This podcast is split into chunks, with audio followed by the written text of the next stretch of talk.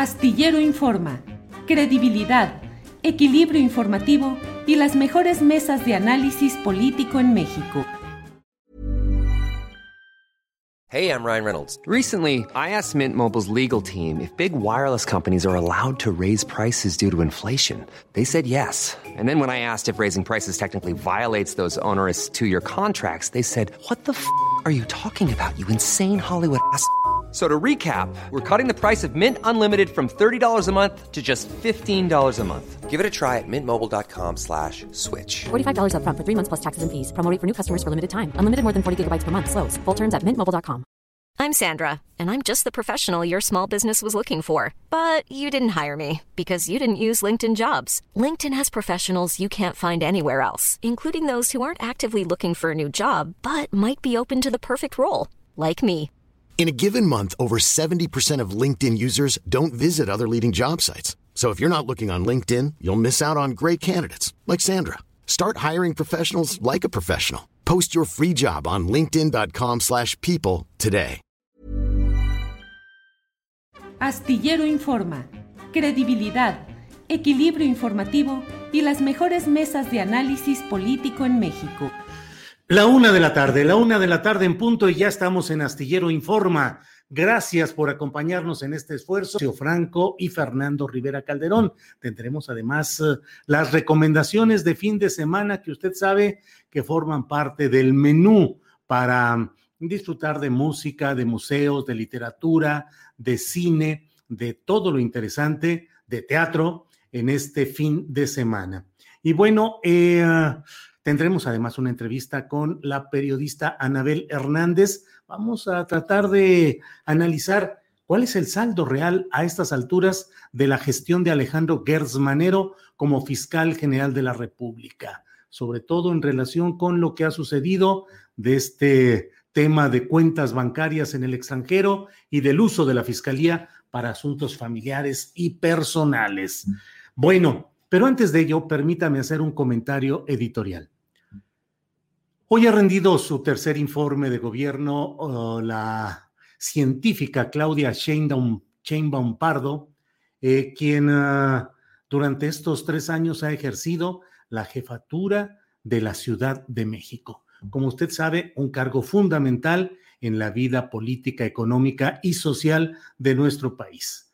Es un reporte el que hoy se ha hecho pues como suele ser en todo este tipo de actos de gobierno, pues el reporte de lo que se ha realizado, el encomio de las acciones propias, la referencia pues siempre cuidada a los momentos difíciles o a los rubros no suficientemente atendidos, pero más allá del informe de gobierno en sí, de su contenido, los datos, lo que se ha informado, pues la verdad es que Claudia Sheinbaum se ha convertido en una pieza fundamental del juego futurista que está en marcha, porque el propio presidente de la República así lo ha planteado desde su espacio de las conferencias mañaneras de prensa, donde pues él mismo ha asumido el papel de destapador y ha mencionado a las candidaturas probables como corcholatas, es decir, hay más corcholatas. En este caso, pues una corcholata principal es la de la señora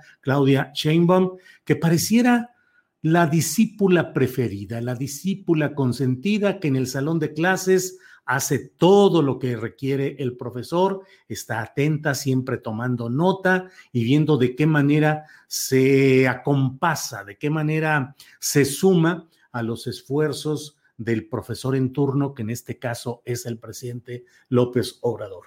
Claudia Sheinbaum eh, no tiene la pasión política, el carisma, la presencia del propio presidente López Obrador. Es una científica que ha hecho de la administración de la Ciudad de México eh, un, un, espacio en el cual han llegado personajes relacionados con la academia, con la ciencia, con un sentido práctico. Podríamos decir que podría parecer el segmento tecnocrático de la llamada cuarta transformación, pero no es así porque alrededor de Sheinbaum se eh, agolpan, se nuclean.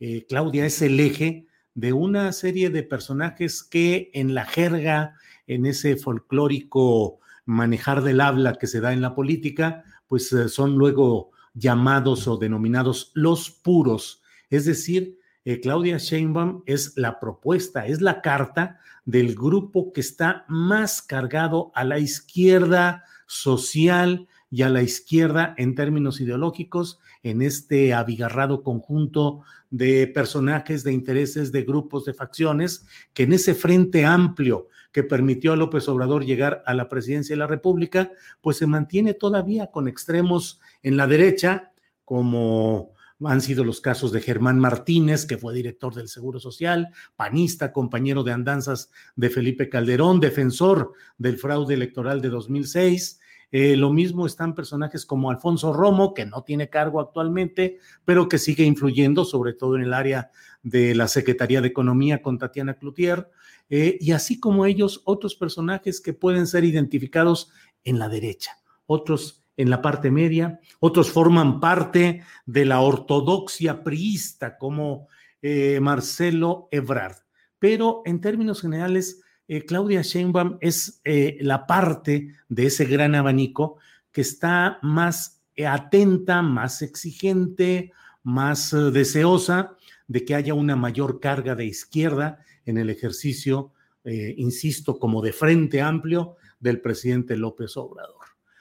¿Cuáles han sido los resultados hasta ahora de esta gestión de Claudia Sheinbaum? No hay escándalos salvo el caso aún no suficientemente cerrado, esclarecido y no en vías de un castigo ejemplar, que ha sido el del accidente en un tramo de la línea 12 del metro, eh, del cual pues hasta ahora lo que se está manejando son versiones que pretenden culpar a esos villanos circunstanciales que serían los pernos, que no fueron colocados o fueron mal colocados y generaron que se pandeara la estructura y se produjera eh, un accidente en el cual hubo 26 muertes. Ese es un tema que sigue eh, ondulando en la superficie de la actividad política de la jefa de gobierno. Mientras no haya la suficiente claridad y no haya el castigo a los niveles superiores necesarios y se pretenda dejar todo en un ámbito de chivos expiatorios de cuarto o quinto nivel, pues eh, ese tema va a seguir eh, en el mm, puesto sobre la balanza de las acciones positivas y negativas. En términos de seguridad pública, pues se ha mantenido más o menos una inercia que no ha permitido que la Ciudad de México caiga en los extremos y los excesos que se viven en otros lugares en relación con grupos de crimen organizado. Pero desde luego, pues también se mantiene una situación que requiere de mayor fuerza y mayor entusiasmo, mayor claridad en la acción de la jefatura de gobierno. El propio presidente del partido Morena, eh, Mario Delgado, hoy dijo que a propósito de, la llegada de Claudia al, acto en el cual eh, hoy se presentó, dijo que Claudia Sheinbaum es carta fuerte para Morena carta fuerte para Morena y dijo, pero claro que hay más corcholatas. Esas otras corcholatas son Marcelo Ebrard. Marcelo Ebrard que ha hecho un papel, como lo he dicho, eficaz, pero tal vez no sea suficientemente confiable para López Obrador y el segmento más duro, más de los puros de esa izquierda. Pero el propio Marcelo Ebrard se mantiene con una cuota de referencias, de acciones que sobre todo, bueno, en el ámbito que es el propio de él, que son las relaciones exteriores, pues ha tenido momentos eh, brillantes, momentos consecuentes, pero en la carrera eh, de estas corcholatas pareciera ir rezagado, porque a fin de cuentas, sea cual sea el desenlace del informe o de las decisiones respecto al accidente de la línea 12 del metro, a Marcelo Ebrard siempre se le va a recordar en esos términos como uno de los principales responsables. Otro personaje que está en esa misma en ese mismo camino es Ricardo Monreal. Ricardo Monreal que tuvo el mayor diferendo respecto a López Obrador, su mayor pleito y de ahí se ha derivado todo lo que sigue eh, esto ha sucedido con Ricardo Monreal a partir de que se inconformó con la postulación de Claudia Sheinbaum para que fuera candidata de Morena a jefa de gobierno. Ahí está Ricardo Monreal a la sombra, relegado, en apariencia maltratado, no es incorporado a las... Eh, a la contabilidad de las corcholatas en juego, pero ahí sigue esta figura de Ricardo Monreal. Está desde luego el propio eh, eh, Adán Augusto López Hernández, el secretario de Gobernación, que acaba de entrar en escena y que se está moviendo, desplazando varias de las funciones que estaba ejerciendo Marcelo Ebrar, eh, rindiendo actividades totalmente por encima de lo que realmente realizaba la antecesora, la señora Sánchez Cordero. Y bueno, con una extrema confianza, con mucha cordialidad con el presidente de la República. Ya veremos qué es lo que sucede en este esquema de lo que ha sido eh, pues esta pelea política con Claudia, como le he dicho, que hoy rinde su tercer informe de gobierno, pero eso no es lo más llamativo. Lo más llamativo es que los ojos están puestos en ella para ver qué sigue, para ver qué continúa en esta pelea tan temprana por la candidatura de Morena a la sucesión presidencial en 2024. ¿Será capaz Claudia Sheinbaum de moverse un poco por fuera de lo que impone y decide Palacio Nacional? ¿Será capaz de imponer en este segundo trienio em, un sello personal y un sello que la muestre como una aspirante fuerte por sí misma y no solo por una voluntad superior?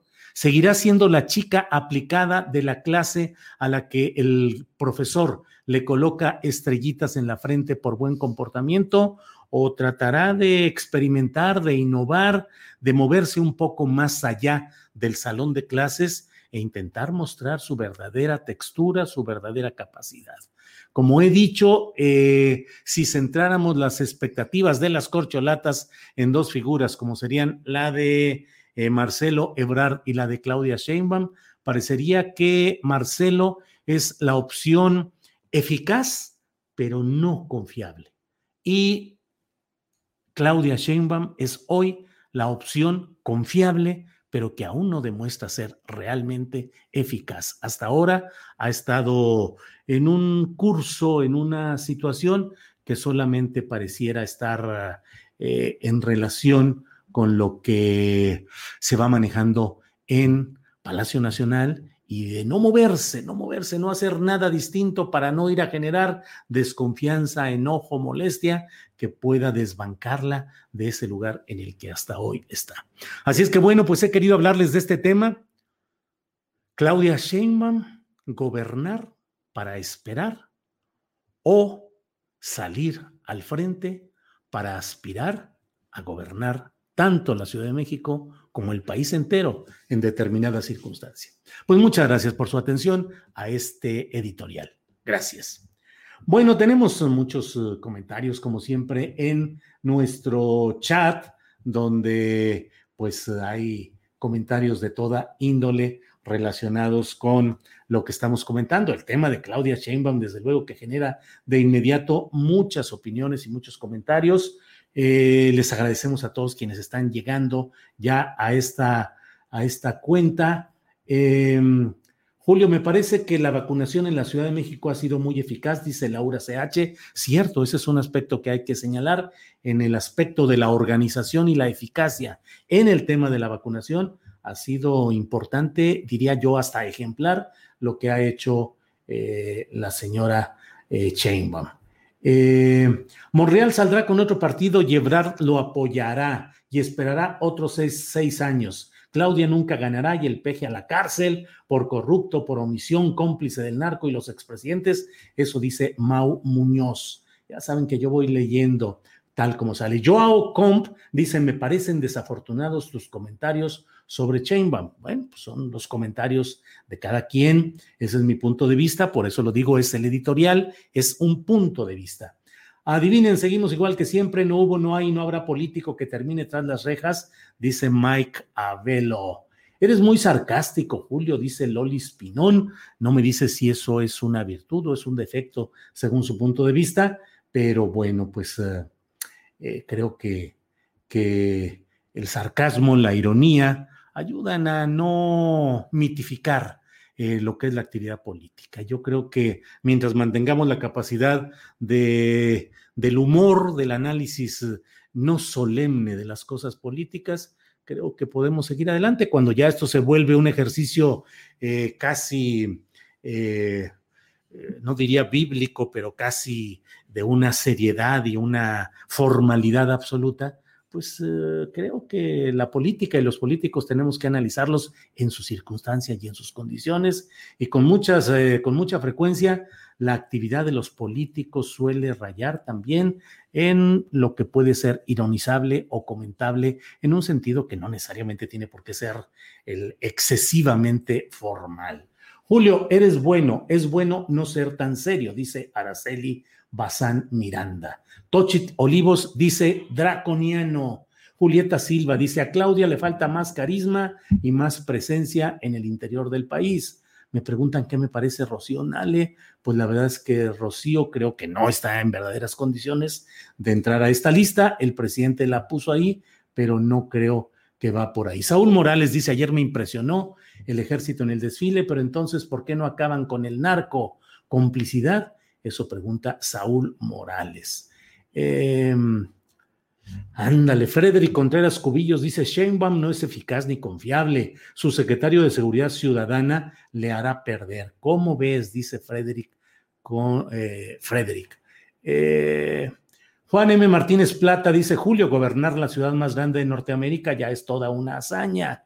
Pues depende de cómo se gobierne. Juan M. Martínez, digamos que formalmente también la gobernó Miguel Ángel Mancera y vea nada más qué desorden y qué despiporre y cuánta corrupción y cuánta ineficacia, pero formalmente él estuvo a cargo del gobierno de esta Ciudad de México.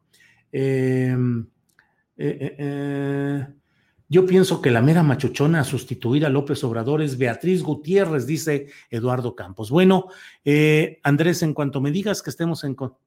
¿Ya está lista? Ah. Por eso, ¿ya entro? Ok, bien, muy bien. Eh, bueno, vamos ya a esta, a esta entrevista con Anabel Hernández, a quien saludo como siempre con gusto. Anabel, buenas tardes. ¿Qué tal, Julio? Buenas tardes, buenas tardes al auditorio.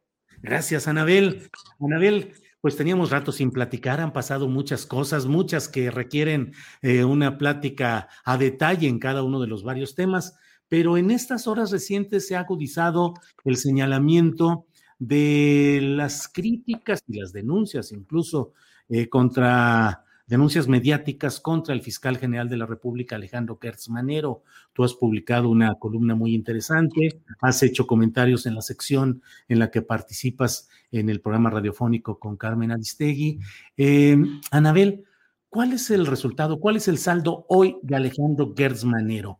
¿Ha podido cambiar las cosas ahí? ¿Sigue rehén y condicionado por una estructura de un pasado que lo lleva a no hacer las cosas adecuadamente? ¿Cómo ves estos tres años de Gertz Manero, Anabel? Bueno, Julio, antes que nada quisiera comentarte que, como tú sabes, yo soy principalmente una periodista de investigación.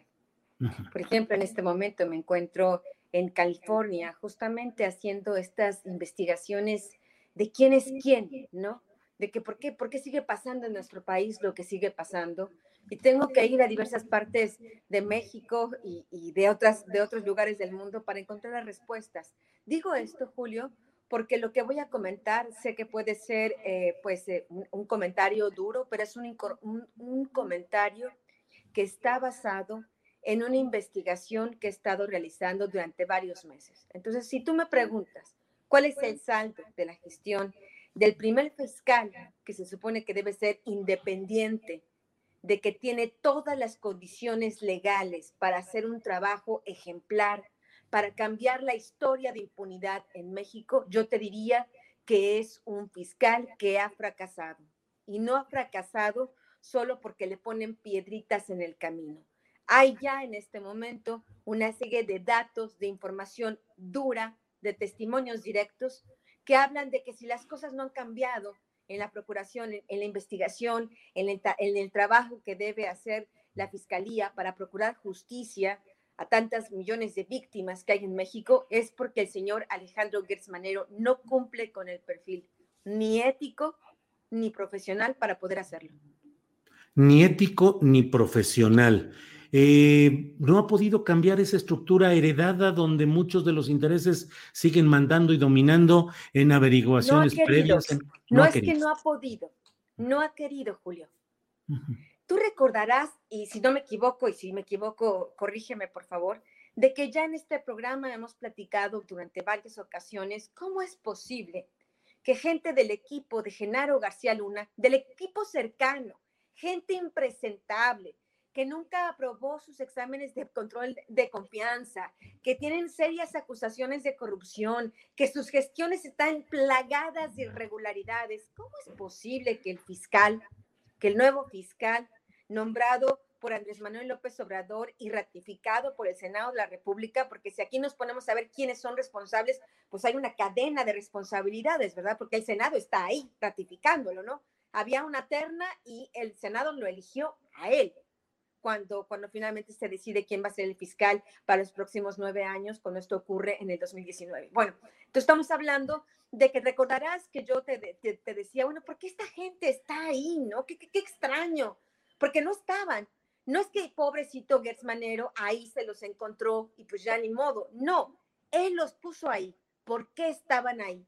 Ahí es una parte del hilo de investigación que he ido siguiendo ya por varios meses, Julio. Y lo que yo me encuentro de las posibles razones, de lo único que podría explicar por qué está ahí, son una serie de regalos, pues, pues no podría decir, dijéramos así, regalos, dádivas, prebendas, que Luis Cárdenas Palomino, cuando estaba en el máximo poder en la Secretaría de Seguridad Pública Federal, le mandaba al despacho que Gertz Manero ocupaba en la Universidad de las Américas cuando él era rector de esa universidad en la Ciudad de México, me estoy refiriendo a la Ciudad de las Américas, Ciudad de México, y cuando era al mismo tiempo era diputado federal. En aquella época, extrañamente, Gertz Manero recibía estas dádivas, portafolios y relojes costosísimos periódicamente. Y después uno, uno, sabe, ahora investigado, con fuentes directas, testigos directos de los hechos, que cuando comienza la gestión de Gers Manero, cuando ya el presidente lo nomina, cuando ya el Senado está a punto de ratificarlo, pues va el señor Luis Cárdenas Palomino con todos los señalamientos que ya había en ese momento, estamos hablando de 2019, con todos los señalamientos que había en su contra por narcotráfico, eran señalamientos públicos de tortura, del montaje de Florence Cassette, todo el mundo sabía, ya estaba la carta de la Barbie publicada, por supuesto, estaban mis libros, tantas otras informaciones. Bueno, va Cárdenas Palomino a visitar al señor Gersmanero y le recomienda a estos personajes indecibles, innombrables, impresentables, que Gersmanero coloca en la fiscalía. Es ahí donde uno se pregunta, bueno, esos portafolios esos relojes, pues produjeron un resultado. Que es la historia tradicional de lo que ha sucedido en las procuradurías de los estados y en las procuradurías a nivel nacional en nuestro país. Los portafolios, el dinero que viene de actividades um, que algunos políticos prefieren no saber o no entender o no recordar de qué son, pero que les dan riqueza personal y la posibilidad, Anabel, dicen, de hacer política, es decir, de invertir una parte en esos procesos políticos. Yo he Recordemos al auditorio que Luis Cárdenas Palomino hoy está encarcelado y que está acusado en Estados Unidos por eh, narcotráfico. O sea, cuando él llevaba, cuando él le mandaba esos relojes, ahí tocaban la puerta, y se le entregaban con bolsitas, ¿no? Con bolsitas a veces de papel de estraza. Y ahí adentro venían las cajas de los Rolex, de los Cartier, de los colores costosísimos que venían, que, el propio Cárdenas Palomino mandaba a comprar a Nueva York. Y la persona viajaba con toda esta cantidad grandísima de relojes, llegaban a la Ciudad de México sin pasar aduana, y después Cárdenas Palomino iba repartiendo estas dádivas ¿no? Por llamarlo de alguna manera, digo, ¿no? De, decirlo de manera más, eh, más objetiva posible, ¿no?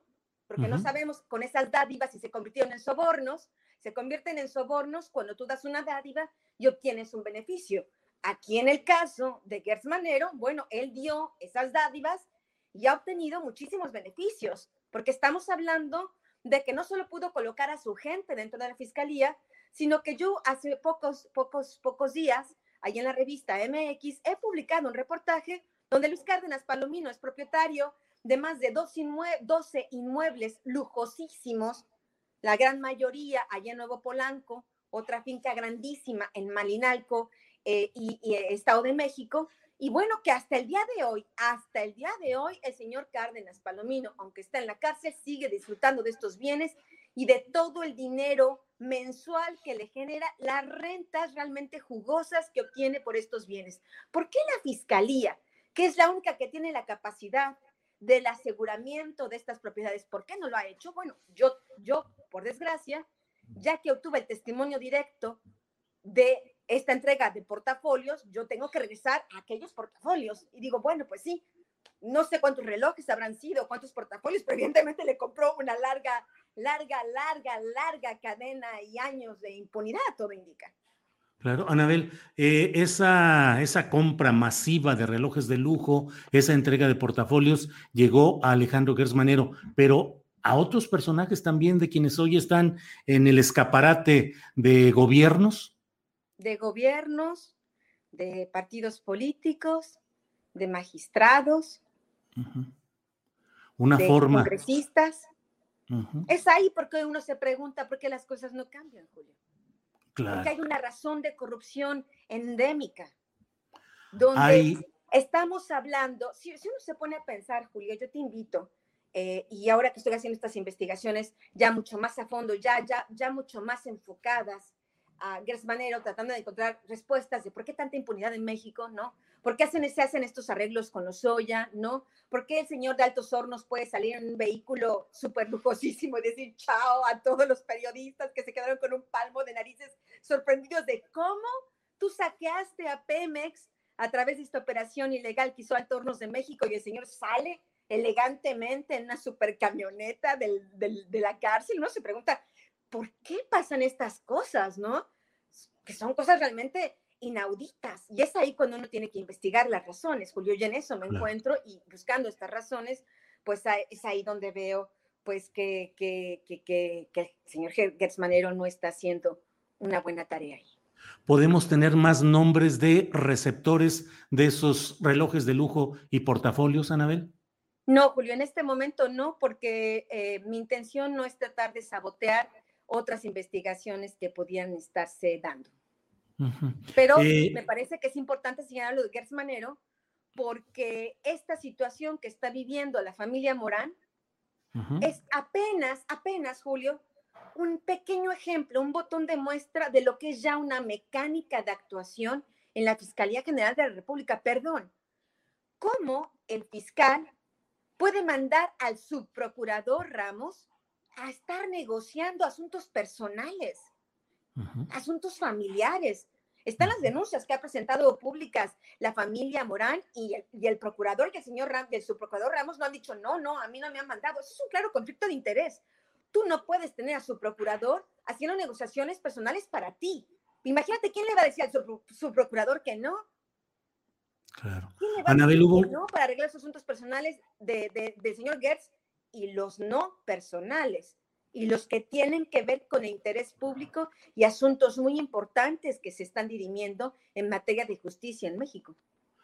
Anabel, escandalizó mucho el caso del fiscal general del estado de Nayarit, Edgar Beitia, Beitia, apodado El Diablo, porque él utilizaba todo el aparato de la fiscalía para hacerse de propiedades, para presionar, para intimidar, para encarcelar. ¿Te recuerda? ¿Es la misma escuela o en un caso parecido el de Gers Manero? ¿Sería el diablo, pero a nivel federal? No, no me corresponde a mí ponerle calificativos. Yo creo que los hechos hablan por sí mismos. No, no, importan los calificativos. Los calificativos sobran cuando uno ve el, escándalo, que, lo escandalosa que está la situación en la fiscalía. Recordemos quién es Gers Manero. Gers Manero, igual que Bartlett y Bueno, Ahí se ha atorado un poquito la, comunicación. Eh, eh, bueno, bueno, ahí estamos, Anabel. Anabel, se ha perdido la comunicación, ojalá y nos escuches. Em, estamos aquí atentos, pero se ha ido la conexión justamente cuando nos hablaba. Creo que ah, la última palabra que alcanzó a pronunciar fue Bartlett, eh, pero esperamos, esperamos a que se reconecte. Eh, sobre este tema con el cual estamos hablando con Anabel Hernández. Eh, Anabel dice por aquí investigar quién le pasa la información. Em, déjale que se vaya, dice, ah, caray. Hola, hola, familia astillero, dice Alex Mozo. Bueno, eh, Ani Gutiérrez dice, like, like, like, hay que poner likes. Anabel peca en no enjuiciar la credibilidad de sus fuentes, todas las da por ciertas, dice Prianista Skiller. Em, eh, si no les gustan que les griten, retírense, nadie les obliga a escucharla, dice María Guzmán. Eh, BRAM dice, eso parece, que Gertz es todo un mafioso y ese de fiscal general al que el presidente tiene confianza. Eh, Alejandro Gámez dice, bueno, Julio deja de entrevistar a personas poco confiables como Anabel, dice Héctor Trejo de la Torre. Pues no, yo no creo que sea una persona o una periodista poco confiable. El audio de Anabel se escucha abajo, dice Lola Martínez. Yo sí le creo a Anabel Hernández, dice Hazel Margarita. Em, es increíble, ¿no, Julio? No, AMLO ataca sin pruebas y a Anabel se las exigen, dice Luis Antonio Herrera. Patricia Mesa dice: Los duendes traviesos de Gers Manero desconectaron a Anabel Hernández. Bueno, pues sé que em, eh, ah, salió de comunicación está por entrar, no, no está respondiendo, pues ya sabe que son los problemas de comunicación que siempre resultan difíciles, eh, más en este caso que nos ha dicho Anabel Hernández que está de viaje. Y pues en muchas ocasiones sucede que la conexión en los hoteles o en los lugares donde está uno no es suficiente para todo esto. Entonces, bueno, vamos a, vamos a ver a Adriana Buentello, no sé si me está escuchando, pero para decirle eh, si podemos reconectar y si no, lo podemos dejar para... Ahí va, ahí me, va, me dicen que ahí va, ya va, va, va, va. Muy bien, vamos a, tratar de recuperar eh, esta comunicación con Anabel Hernández. Mientras tanto, sigo leyendo algunos de los comentarios. Son muchas conclusiones no comprobables, dice mi bebé 3B. Es un mafioso, dice alguien más. Eh, buena tarde, Adriana. Anabel ve a la mañanera con pruebas, dice Mago. Eh, Dani 1246 Men dice Anabel, la Biblia Hernández. Eh, el floreo nos falló a los mexicanos, dice Sergio Rojas Pérez. Entonces todo el Congreso es cómplice de Gertz Manero. cuando Anabel habla, los corruptos tiemblan, dice Reyes Ángel. Eh, saludos, Julio. Pues mafioso, el Gers Manero tiene escuela igual que el señor Bartlett, dice América Avilés. Eh, Paloma Guzmán dice: ¿Qué más pruebas quieren de las acusaciones de Anabel? Nadie la ha demandado. Eh, Julio Hernández, Anabel Hernández, les duele decir la verdad, dice Félix Salvino Lima Paredes. Bueno, pues creo que ahí seguimos atorados con este tema de la comunicación. Eh, de la comunicación respecto a lo que está sucediendo. Y bueno, pues Adriana Buentello, a lo mejor tenemos ya que ir pensando en pues dejar esta plática para más tarde o em, ya va, eso nos dice, está llamando en este momento, ya sabe que siempre tenemos estos, los problemas tecnológicos en todos los programas, eh, siempre hay el problema de la comunicación. Eh, hay una serie de recomendaciones que no se pueden cumplir cuando se está de viaje. Eh, es mucha la, preferencia de que eh, las computadoras o los celulares estén conectados eh, no al Wi-Fi, sino directamente en la conexión al Internet, tener, checar que haya una buena conexión, en fin, una serie de cosas que normalmente cuando uno está de viaje es terrible y pues no siempre podemos cumplir con las necesidades o las posturas de todo esto. ¿Dónde está la presumida verdad? Se exhiben múltiples robos contra la nación, pero no les pueden comprobar ninguno. ¿Por qué? Pregunta Francisco Telles Girón. María Tenocayo dice por teléfono y solo pon la imagen. Pues sí, claro que eso podría ser, pero em, pues no, no, no, no, no se ha podido ni siquiera así. A veces AMLO habla del fiscal de Guanajuato, pero parece que se refiere a Gertz. Jaja, da mucha risa, dice Gabriel Torresillas. Consuelo Velasco dice, Anabel, la mejor de lo mejor. Eh, bueno, hay muchos comentarios. Tanísima, dice Bravo Anabel Hernández. Julián Falcón dice Julio, y entre comillas, no te defines, ja, ja, ja. Eh, eh, Juan M. Martínez Plata dice: Pues yo no tengo por qué tenerle fe ciega ni a Gers ni a Anabel hasta no ver pruebas. Bueno, Adriana Buentello, pues yo creo que vamos a pasar ya a lo que sigue, que es.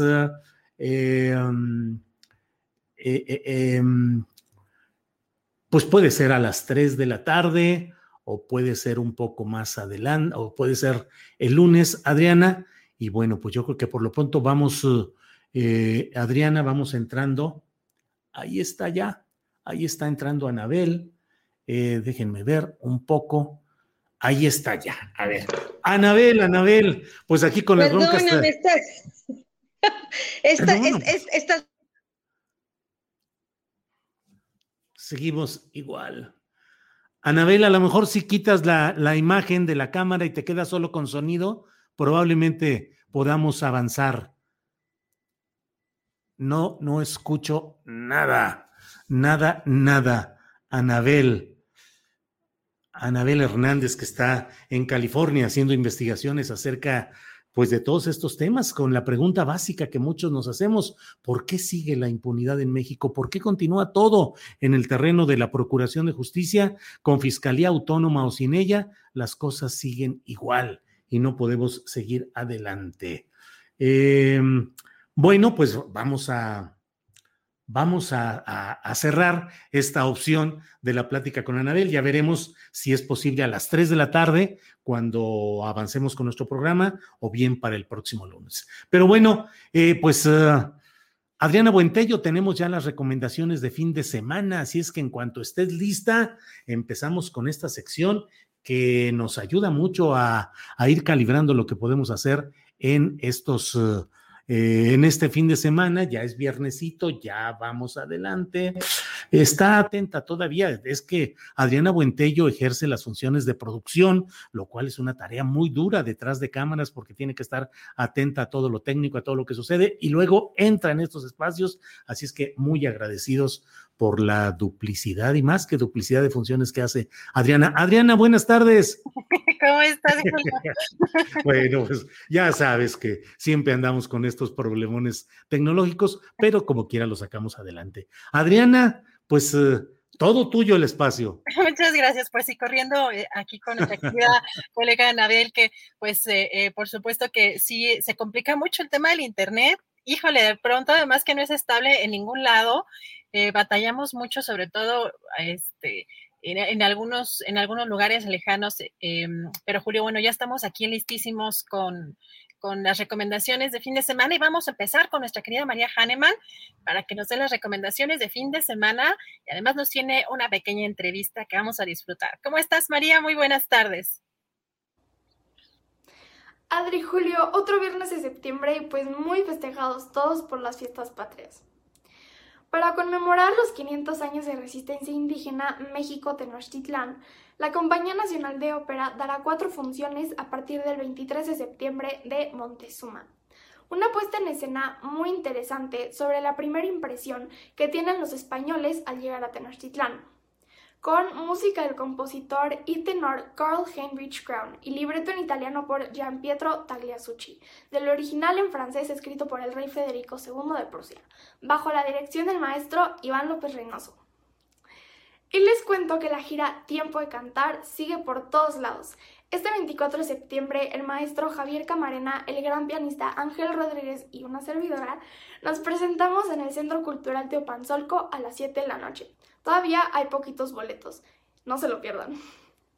Hablando de esta gira tan padre en Mérida de Yucatán, me dio una entrevista el gran maestro Ángel Rodríguez, quien ha sido el pianista acompañante del maestro Camarena durante 10 años y en esta gira lo festejan. Les dejo el video. Maestro, primero que nada, gracias por darme un pequeño tiempo para esta entrevista. Al contrario, un placer, María. Bueno, platícame brevemente cómo se esta maravillosa mancuerna entre tú y el maestro Camarena. Bueno, pues mira, las almas artísticas siempre están destinadas a encontrarse. Pues tuvimos la oportunidad de coincidir hace 10 años en un primer recital y desde entonces no hemos parado. Maestro, si hay un pianista activo en México, eres tú. Sé que eres parte fundamental de la Ópera de Bellas Artes de las primeras compañías en abrir en tiempos de COVID. se presenta Moctezuma. Platícanos un poquito de qué va. Bueno, estamos ahorita trabajando en la otra Moctezuma. Ya yo terminé mis ensayos. En realidad mi trabajo es estar con los solistas en la etapa inicial de, montaje de la obra, la escena, la musical. Y bueno, por último, un sueño que quieras cumplir. Yo creo que ya en este momento quiero hablar de sueños que les cumplir. realmente la vida ha sido muy afortunada. Este, eh, mi vida ha sido muy afortunada. He estado muy bendecido. Se me han cumplido muchos, muchísimos sueños. Yo creo que más de los que había planeado. bueno, muchas gracias por tu tiempo. Al contrario, un placer.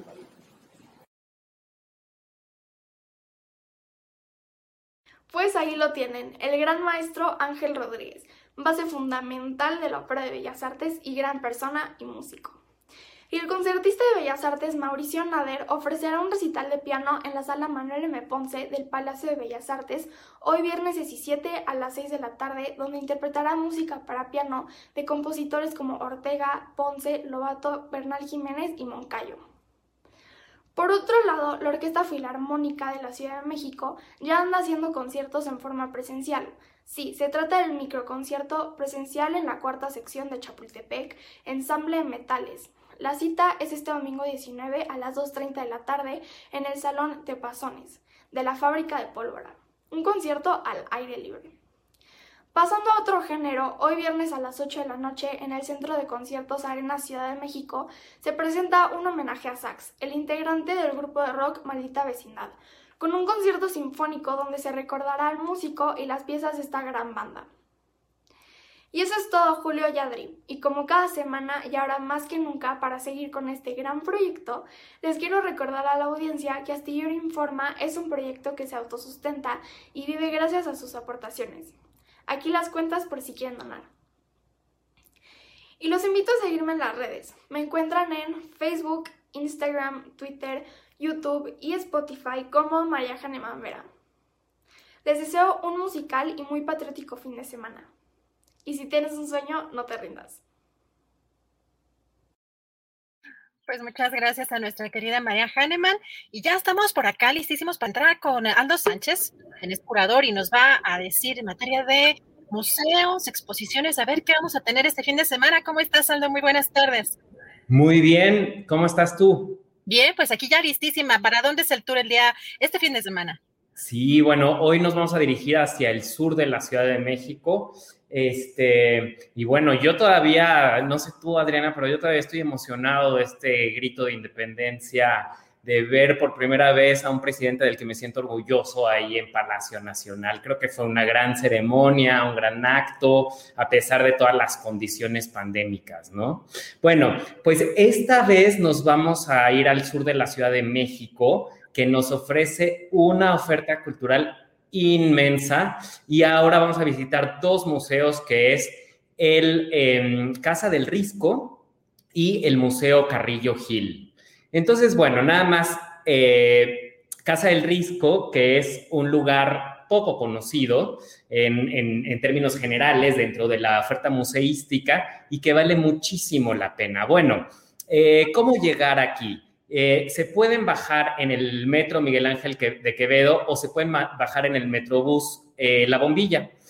En los dos casos va a ser un paseo muy bonito por Miguel Ángel de Quevedo y luego toman, pasan el Parque de la Bombilla y, em, y van a llegar ahí por Avenida de la Paz a la Plaza de San Jacinto. Entonces, bueno, recordemos que eh, la bombilla, pues es este em, homenaje que se le hace en 1935 este parque homenaje a, Álvaro Obregón, con esculturas de Ignacio Asunzolo. Entonces, pues vale mucho la pena, se van caminando por ahí por Miguel Ángel de Quevedo, a la altura de donde estaba la ostionería Mazatlán, se van a encontrar con una fonda llamada Antojitos Mexicanos, ahí pueden comer una comida corrida y eh, si, tienen hambre antes de ir al, museo. Bueno, eh, la Casa del Risco está eh, justamente frente a la Plaza San Jacinto, en el número 5. La entrada es libre y está abierto de martes a domingo de 10 de la mañana a 5 de la tarde. Esta casa fue adquirida en los 30 por Isidro Favela, este diplomático, escritor, em, gran pensador, gran intelectual y también mecenas de, artistas. Entonces, eh, pues él hizo una colección impresionante, eh, sobre todo de arte virreinal y algo de arte del siglo XX. Entonces, eh, son siete salas en las que se nos presentan obras barrocas, em, pintura virreinal, tanto religiosa como civil, Mm, vemos los, eh, los muebles de cómo tenía, que tenía originalmente Isidro Favela y que son muy impresionantes, la verdad. Em, tiene una biblioteca que se puede consultar por cita. Em, y eh, bueno, pues, ¿por qué se llama Casa del Risco? No sé si tú, Adriana, has tenido la oportunidad de eh, visitar este lugar que está pues en el corazón de San Ángel. No, la verdad, no, la verdad no, pero ahora sí me doy una vuelta. La verdad es que creo que no es tan conocido ese, ese museo, por lo menos la verdad yo desconocía este museo, pero pues, qué más sorpresas nos tienes, porque pues además creo que el recorrido que vamos a hacer es por el sur. Sí, sobre todo porque pues es una oportunidad para recuperar a este hombre eh, muy importante para la cultura y la historia y la política mexicana que es Isidro Favela, porque bueno, pues él, como te decía, pues fue mecenas de personajes como Ernesto García Cabral. Ernesto García Cabral llega a París a estudiar gracias a, a Isidro Favela y bueno, pues eh, como decía, la colección es muy, muy impresionante. Ahora, ¿por qué se llama del Risco? Pues porque eh, en la casa nos recibe una fuente del siglo XVIII, o sea, pleno barroco, eh, compuesta por pedacería de porcelana que venía de la Nao y que se compraba pues en el Parián, en el, lo que ahora es el Zócalo de la Ciudad de México, o en el Baratillo, en el mercado de Tlatelolco. Entonces, esa, esa eh, decoración, esa estética, esa tendencia de, usar la pedacería de porcelana china en, eh, en, macetas, en este caso en fuentes y en otro tipo de objetos, se llama del risco. Entonces, por eso se llama así y eh, van, a ah, van, a estar muy, muy impresionados con toda esta este, colección que incluye pues a Roberto Montenegro, a Carlos Mérida, eh, pero también en, a Miguel Cabrera em, y grandes retratos, ¿no? Como el de em, Enrique II, eh, el de Diana de Poitiers, en fin, es una, es un lugar, es una arquitectónicamente muy impresionante con una colección muy, muy impresionante. Y saliendo de la Casa del Risco, pueden caminar por Avenida Revolución y llegar al Museo Carrillo Gil, que está justo en, la, en, Avenida Revolución 1608, eh, digamos, esquina Altavista.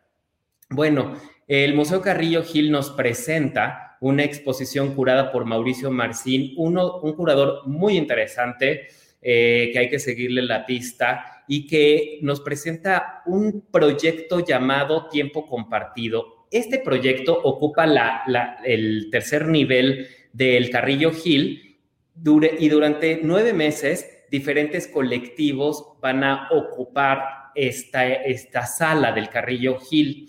Entonces, actualmente están eh, tres colectivos entre Minas, que es un colectivo de artistas mujeres, Invasorix y Palmera Ardiendo. Entonces, eh, es, una, es un experimento muy interesante porque pues mm, esa, esa, digamos, ese formato convencional de la sala presentando un artista, ahora se convierte en algo comunitario y además en algo que se va transformando, porque de cuando se inaugura la exposición a eh, a cuando termina, la, eh, todo lo que la obra que se presenta se va transformando porque los colectivos van trabajando en ella y el público también. Hay muchas piezas que son, que, que requieren la interacción del público, ¿no? Y el Museo de Arte Carrillo Gil, pues como dije, está en Revolución y Altavista. La entrada es de 55 pesos, pero es entrada libre para estudiantes, maestros y NAPAM y los domingos también es libre. Hay estacionamiento, lo cual este, también es importante para algunas personas.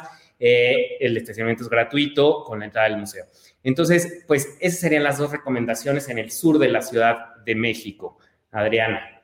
Pues gracias, Aldo. Yo la verdad es que el Carrillo Gil me encanta porque además es muy interactivo. Recuerdo hace dos o tres años eh, una exposición, bueno, era un performance con varias mujeres y dibujos. Era una eh, er, artista que tiene un apellido como, como alemán. Este, no me acuerdo, Galia algo, Galia. Ah, ajá. Sí, me imagino que tú sí has de ubicar perfecto la exposición, ¿no? Pero era como, como una especie de danza con música y, pinturas en las paredes y es muy interactivo, me encanta esa parte de, ese museo, pero nos piden por acá mucho, yo la verdad no conocía el, Museo del Risco, que, que, lo mencionemos nuevamente, bueno, las dos recomendaciones, por un lado la, en la misma zona del sur de la Ciudad de México, Museo del Risco y el de Arte Carrillo Gil. Exactamente, esta artista que mencionas es Galia Schutz. Eh, es una artista mexicana que efectivamente combina la danza con el arte y tal. Y bueno, también ya no nos da tiempo, pero en la planta de, eh, abajo van a poder ver una, una exposición sobre la colección del Carrillo Gil. Nada más voy a decir dos cosas. El Museo Carrillo Gil tiene el acervo más importante de José Clemente Orozco y, tiene un acervo muy importante del siglo XX y también del arte de los 90. Em, Carrillo Gil, que fue un doctor yucateco, se dedicó, era pues muy cercano a Orozco, pues prácticamente su mecenas y por eso formó esa colección.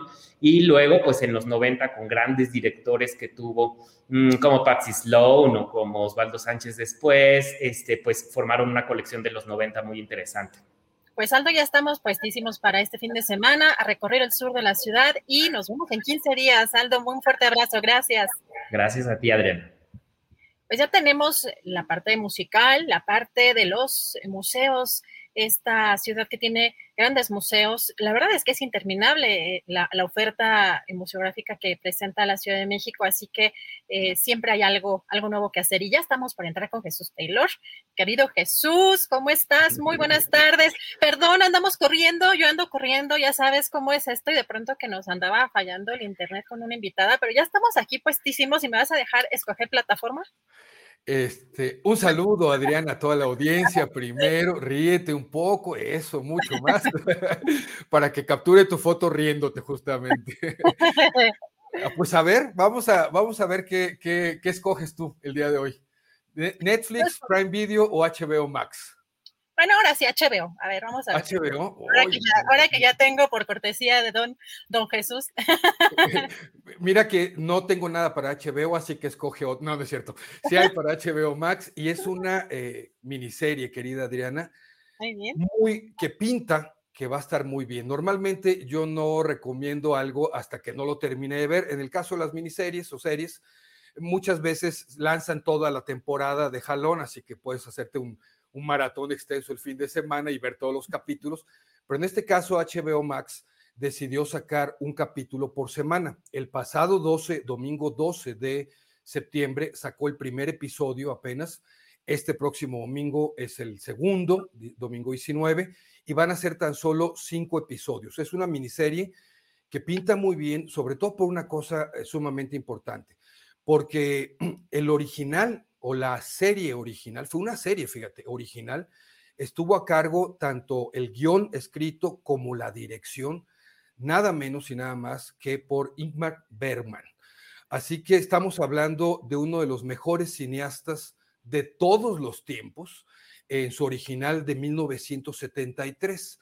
El nombre de la miniserie es, eh, lo voy a decir en inglés y no le adaptaron título al español, esto es importante, eh, se llama Scenes from a Marriage. Eh, la traducción sería escenas de un matrimonio. Eh, pero tengan cuidado porque si la, en el buscador que tiene una lupa por ahí arriba le escriben el nombre en español, ni siquiera se la hacen lista y sí está. Entonces hay que buscarla en inglés, Scenes from a Marriage, se escribe. Y bueno, es, ese es el hándicap que tiene esta serie, haber sido escrita y dirigida en el 73, en 1973, por Ingmar Bergman.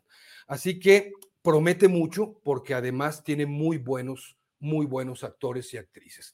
Lo encabezan eh, Jessica Chastain y eh, Oscar Isaac, que son dos buenos actores. Yo ya recomendé aquí en este espacio hace ya varios, varios, varios meses una película donde ellos dos actuaron juntos. Creo que todavía sigue en Prime Video. Eh, la película se llama El año más violento. El que guste que me escriba, le puedo dar el link de mi video de hace un año y medio, yo creo, por ahí.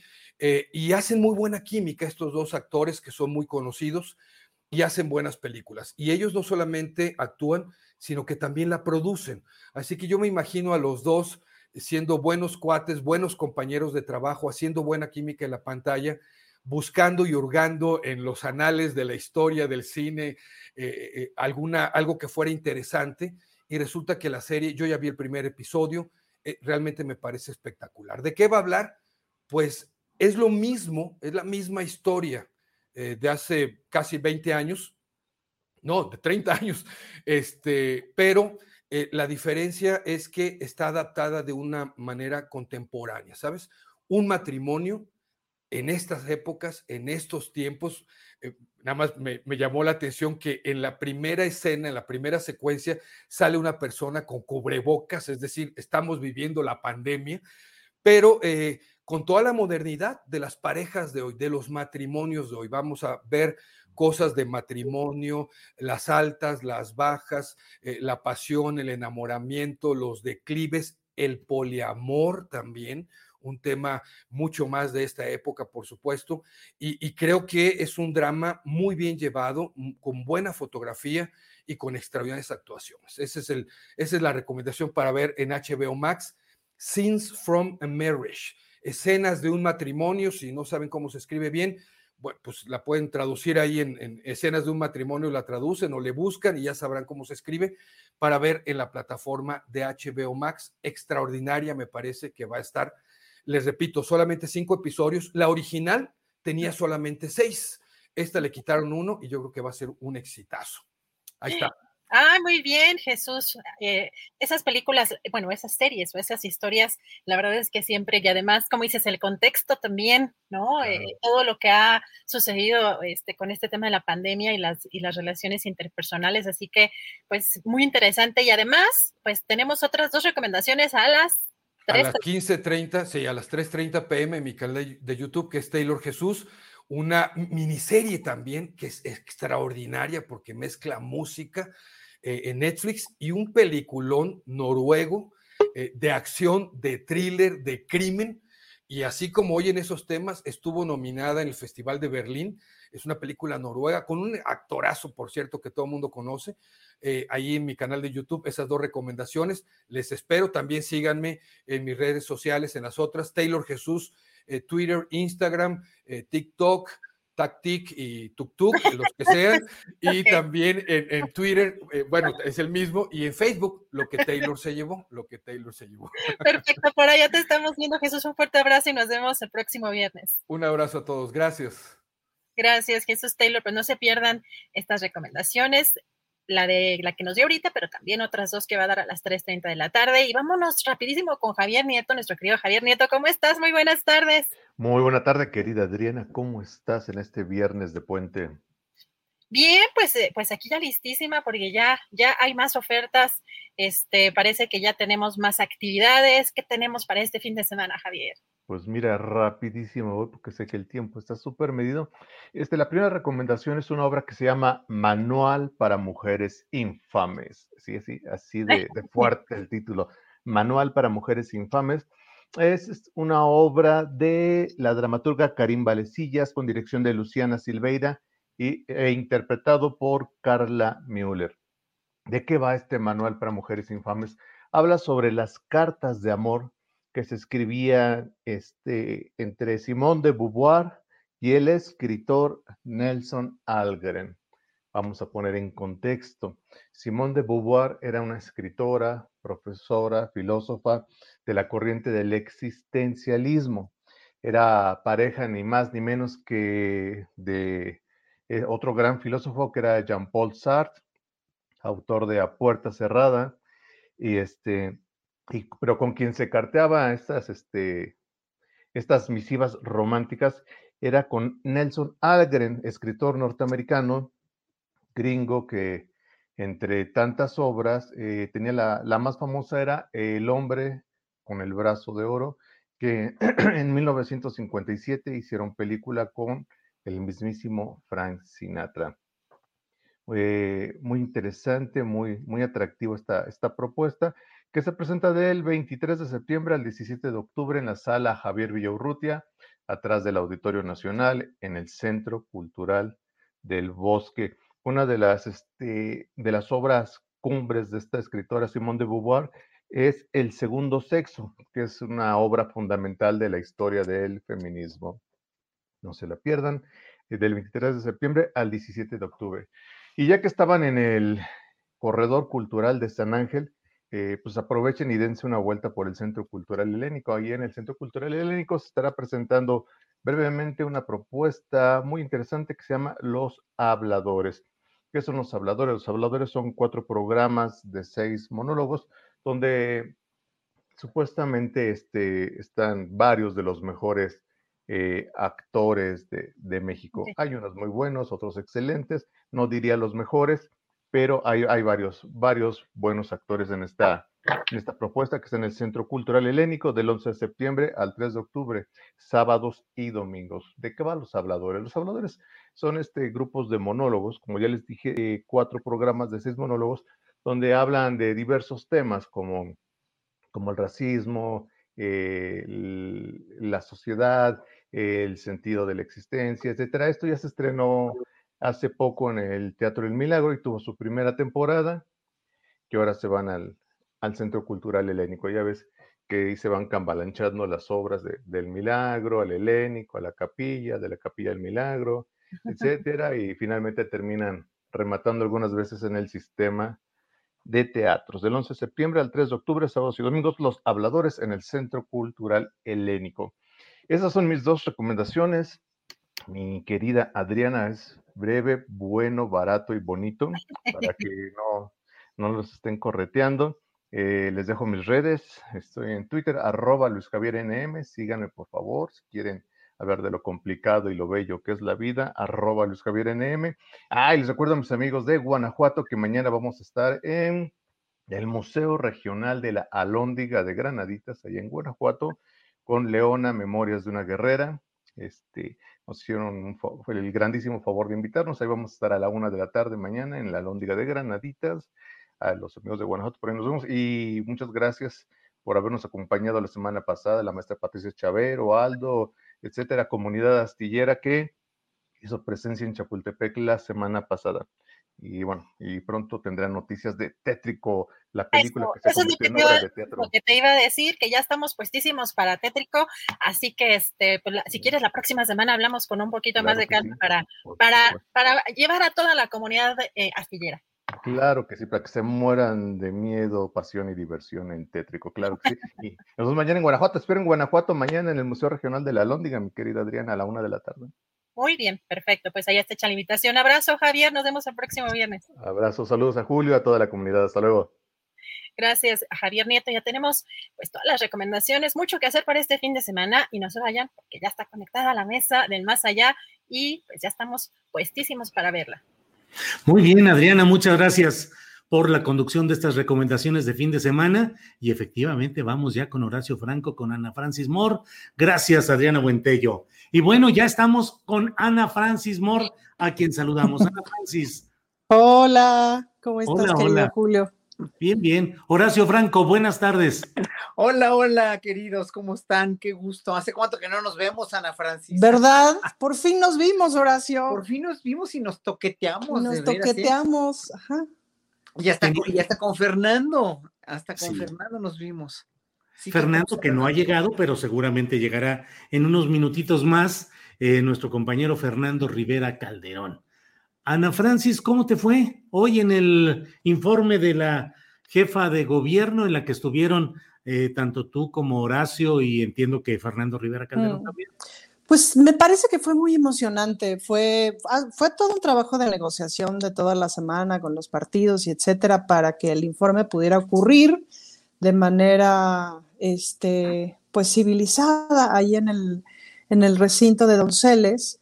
Em, entonces, como, como ocurre el informe, es básicamente cada uno de los partidos políticos presenta en cinco o siete minutos un posicionamiento con respecto al informe. El informe nos lo entregaron hace 15 días por escrito, ¿no? Entonces, una lo analiza y tal, y entonces la bancada presenta una, un posicionamiento con respecto al informe. Eh, cada una de las bancadas, y ya después la jefa echa su choring, ¿no? Y básicamente ahí acaba. Muy emocionante porque estaba la plana mayor de la 4T, nada más faltó el presidente, em, apoyando a, este informe y apoyando a la jefa de gobierno, me parece que acuerpando. Y pues eso se siente bonito, sobre todo porque una, pues una pertenece al grupo de la 4T, entonces ese acuerpamiento sí se ve y ese acuerpamiento se siente bonito. Oye, Ana em, Francis, dijo la jefa de gobierno que no es tiempo de futurismo ni de agendas personales. Y en la política mexicana, cuando se tocan esos temas, la gente suele leerlos justamente al revés.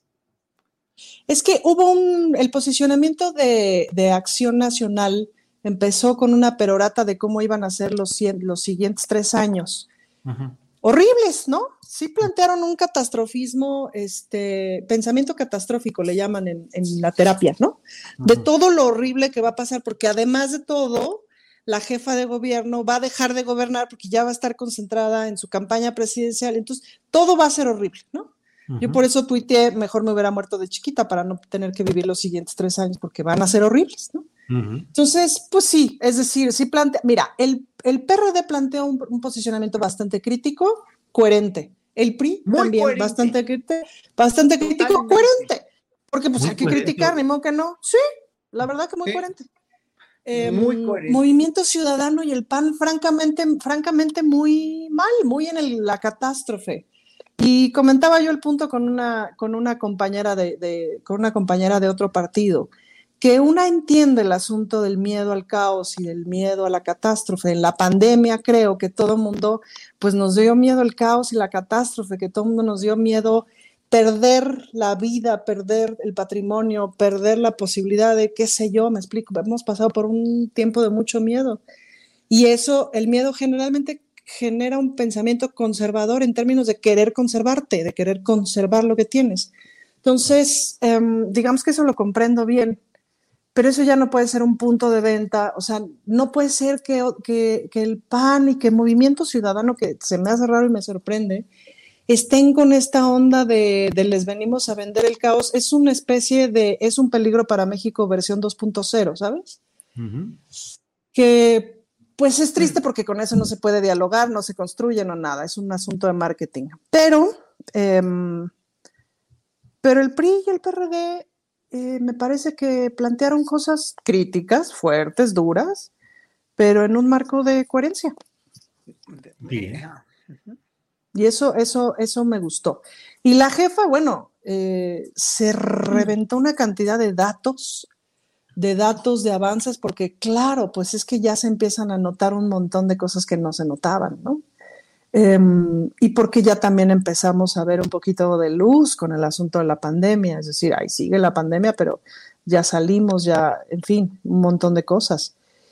Y pues eso se ve, se ve que nos gobierna una científica, se ve que sabe perfectamente en qué número empezamos y en qué número vamos de todas las cosas que ocurren en esta ciudad. Se ve que tiene todos los pelos de la burra en la mano, ya que me refiero con esto, no que todo esté bien, sino que sí saben dónde está todo. Se ve que es una mujer no inteligente lo que le sigue, pues, ¿no? Tiene esta cosa que es como una política, me, parece como una política muy moderna, muy... Em, que no chorea, que no, me parece que estamos viendo a alguien muy ejecutiva de que ejecuta bien un montón de cosas. Y eso no lo hemos visto mucho. Bien. ¿Alguna crítica, Ana Francis? ¿Alguna crítica? Ahorita te digo mis críticas. Bueno, si quieres, vamos ahora con Horacio Franco y en una segunda ronda vemos si hay algunas críticas. Horacio, congruente, muy la posición del PRI te pareció muy, muy congruente. ¿Qué me viste? Sí, adelante. Sí, no, me pareció muy light la posición del PRI muy light, muy, muy descafeinada. Yo dije, ahora, ahora se están, se están yendo hacia, hacia la izquierda. ¿Qué pasó con el PRI, no?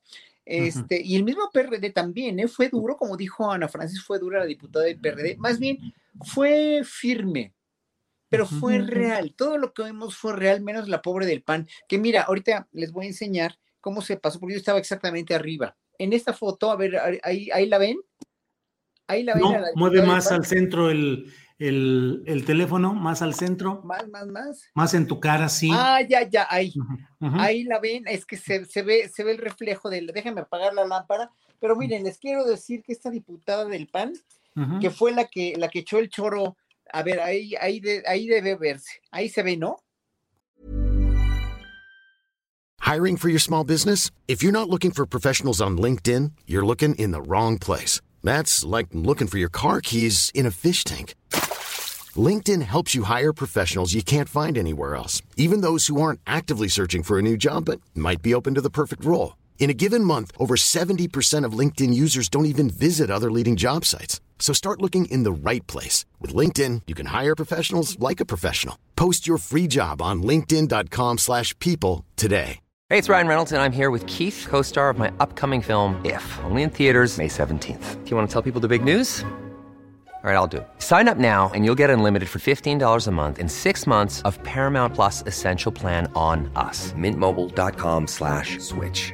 Upfront payment of $45 equivalent to $15 per month. Unlimited over 40 gigabytes per month. Face lower speeds. Videos at 480p. Active Mint customers by 531.24 get six months of Paramount Plus Essential Plan. Auto renews after six months. Offer ends May 31st, 2024. Separate Paramount Plus registration required. Terms and conditions apply if rated PG. Ahí la ven. Yo la fotografié porque estuvo todo el tiempo así. Así como la ven, eh, con un celular en la mano, mandando, mandando mensajitos. No, de veras deplorable, ¿eh? o sea, de veras no puedo compartir pantalla aquí para que la vean, pero yo estaba arriba de ella y me, me, impresionó porque en lo que empezó a hablar Claudia Sheinbaum, todo el tiempo se le fue en ver su celular. No hubo un solo minuto en el que él haya puesto atención y fue la que más ridícula, perdón que lo diga así, pero fue la que más en ridículo quedó. En verdad, como dijo el presidente López Obrador hoy también en la mañanera, él dijo, no hay peor cosa en política que hacer el ridículo, en realidad. Y esto es lo que hizo esta mujer, porque oyéndola, yo me quedaba con la quijada en el piso, cómo podía creer en tanta mentira y cómo podía, cómo podía este, eh, eh, eh, vaticinar que Claudia no va a acabar su gobierno, que las ambiciones políticas de Claudia, que bla, bla, bla, eh, o sea, todo el, todo el, estado fallido, ¿no? Que ellos están inventando. Y dices, no, pues sí, y, luego a la vez eh, con esa atención de, a, su teléfono, pues obviamente, pues como decía Julián Carrillo, el gran compositor mexicano, ¿no? Pues hay que estar en lo que estás, ¿no? Y, sí, puedes mandar un mensajito por celular si te llega algo urgente, pero bueno, eso nos pasa a cualquiera, pero no estar todo el tiempo que estuvo, la hora que estuvo Claudia Sheinbaum en el celular, eh, este, hablando, pues en el celular, de veras y contestando mensajes, yo veía y no daba crédito, de veras no, no daba crédito. ¿Cómo podemos hacer el ridículo o cómo pueden ellos hacer el ridículo en una situación así, no? En fin, allá ella. Y la fotografía, además, para mis, este, no sé ni cómo se llama, no sé ni quién es, ni, ni, ni, me interesa. Gabriela pues Salido se llama. Gabriela, Salido pues yo no la conozco ni sabía que existía, pero me, me, decepciona mucho. O sea, me duele que, que hay una oposición que está simplemente sin argumentos, sin propuestas, porque Gabriela Salido no hizo ninguna propuesta, o sea, nada más se le fue en echar pura tierra, ¿no?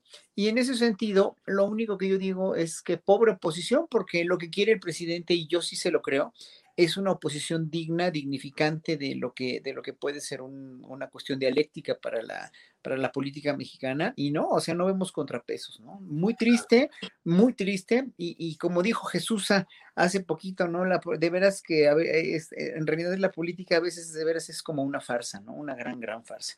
Pero eh, eh, las que tienen los pelos, los que tienen los pelos de la burra en la mano en ese sentido, pues son los que hacen la, la, política a raíz de la función pública que tiene, ¿no? Y eso me, da mucho gusto que haya sido tan arropada eh, Claudia Sheinbaum por Tatiana Cloutier, por la Secretaría de Cultura, por el mismo este, presidente de la, de la Corte, que, a quien conozco, Gabriel Guerra, que es un tipo muy, muy valioso, este, por la misma secretaria de, de la, este, de Seguridad Pública, o sea, por la misma Marina y el Ejército.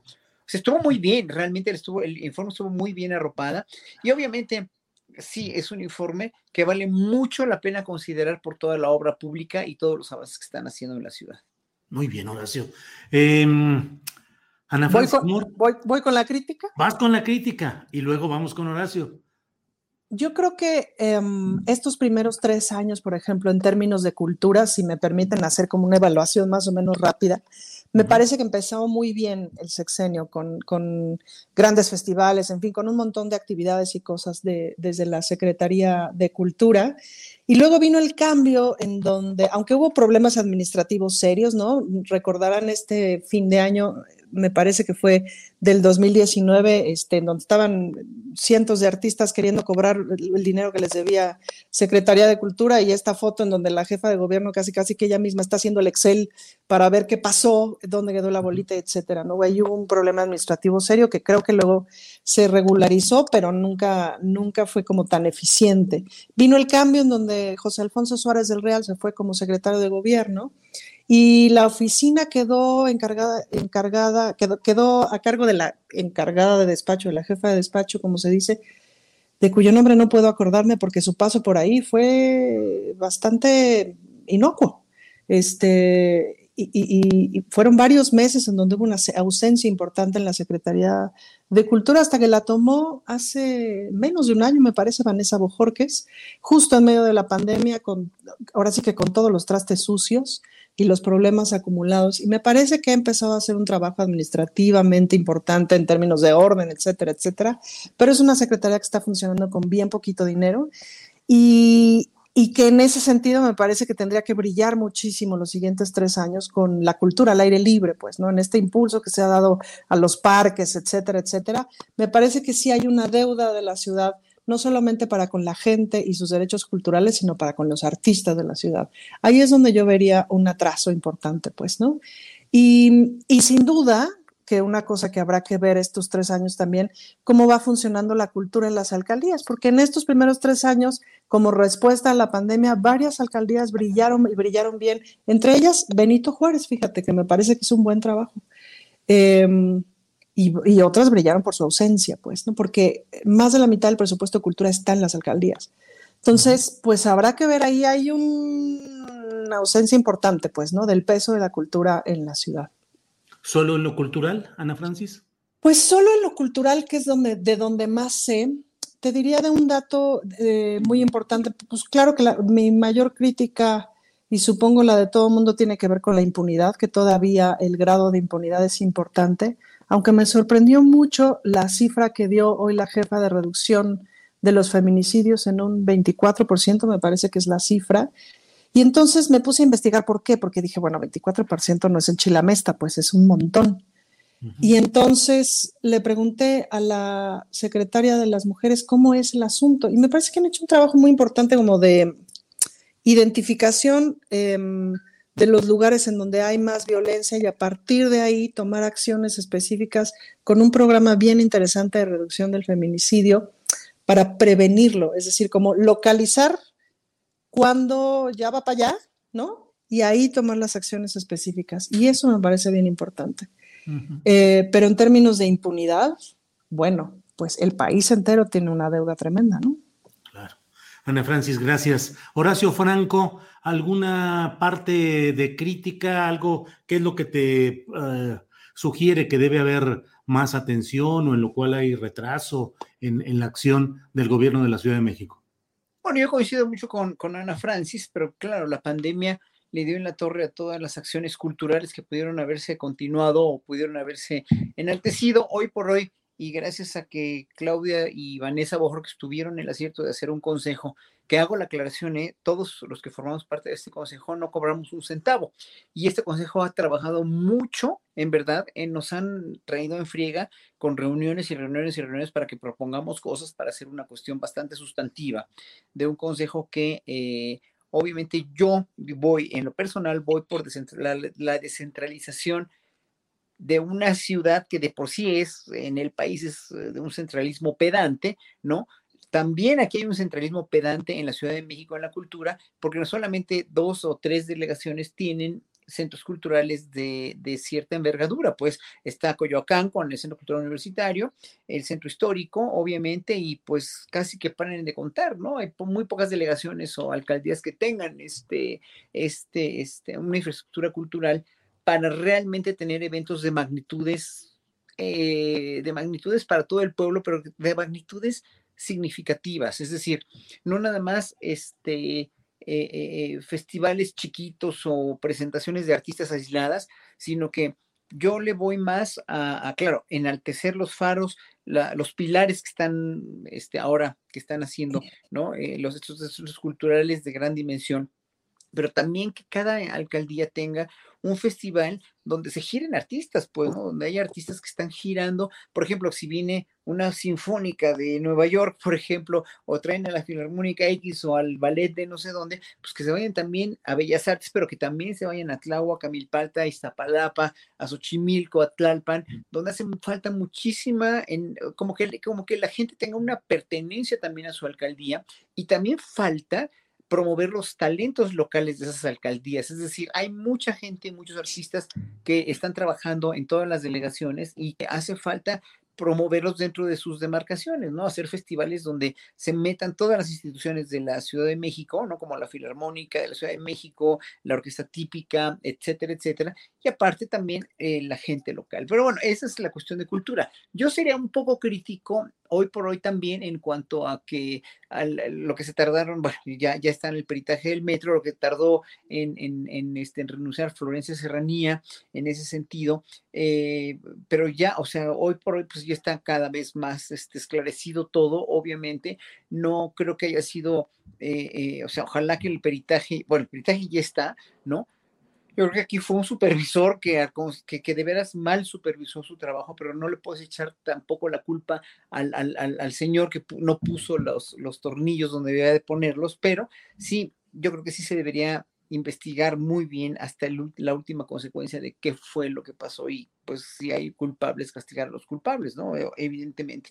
Y, y, bueno, pues no sé, todavía hace mucha falta, hacer, hace falta muchas cosas, mucha obra pública también en cuanto a la cuestión del bacheo y todo, pero poco a poco iban, o sea, no, no, este, eh, incluso cuando gobernaba Mancera, cuando gobernaba este Ebrard o cuando gobernaba otros alcaldes, yo me acuerdo, eh, el mismo Espinosa Villarreal, debemos reconocer los que vivimos en esta ciudad que el hecho de que podamos tener agua, potable, y no todos, ¿eh? ese es el problema, no todos, el agua potable, el hecho de la electricidad, de, toda, de todo el abastecimiento de electricidad, de gas en la Ciudad de México, en una ciudad tan en realmente geográficamente muy inhóspita, ¿no? Y además hecha en, eh, sobre, construido el centro sobre un lodazal, sobre un lago, obviamente pues es increíble, ¿no? es increíble que, que con el sismo que tuvimos hace una semana, pues eh, un sismo de 7.1 en Europa es suficiente como para destruir una ciudad entera, ¿no? En Turquía o en,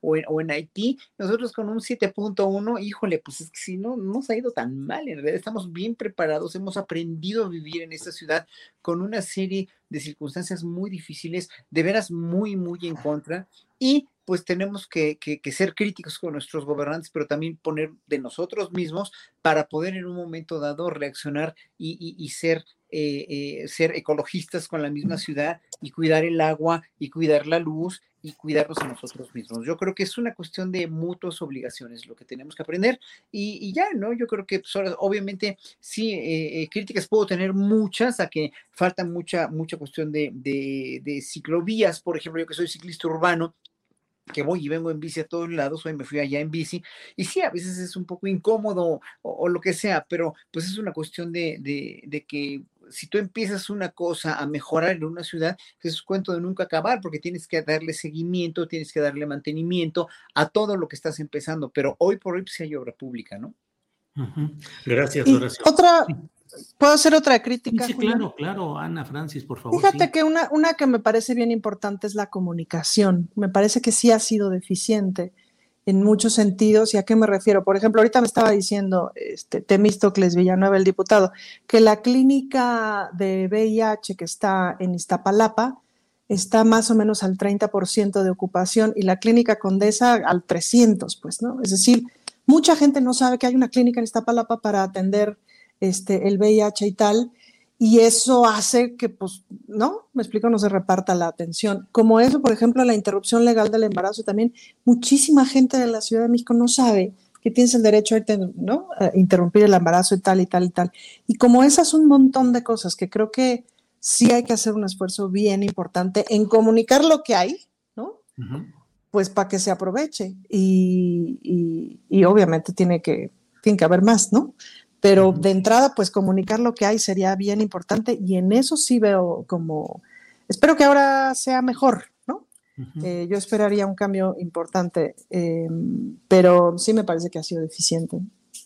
Ana Francis, en dos terrenos lo que sucedió la noche del grito, desde luego. Uno, el contenido político de las reivindicaciones que hizo el presidente López Obrador en su grito, incorporando algunas nuevas eh, expresiones.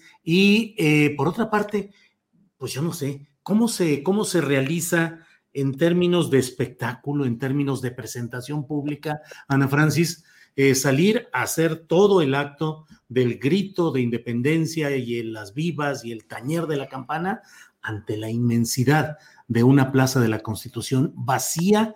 Eh, ¿Qué se siente? ¿Qué, cómo, cómo, cómo, puede ejecutarse pues una, una circunstancia así? Inhibe la capacidad de expresión de, de, quien lo hace, te condiciona eso, en fin, ¿cómo viste lo del grito, el vacío, no por razones políticas o sociales, sino de la pandemia, eh, en este grito del 15, Ana Francis?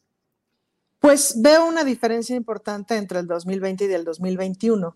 Y creo, esa fue mi conclusión al final, que la diferencia radicó en que ahora sí agarraron todo el zócalo como espacio escénico.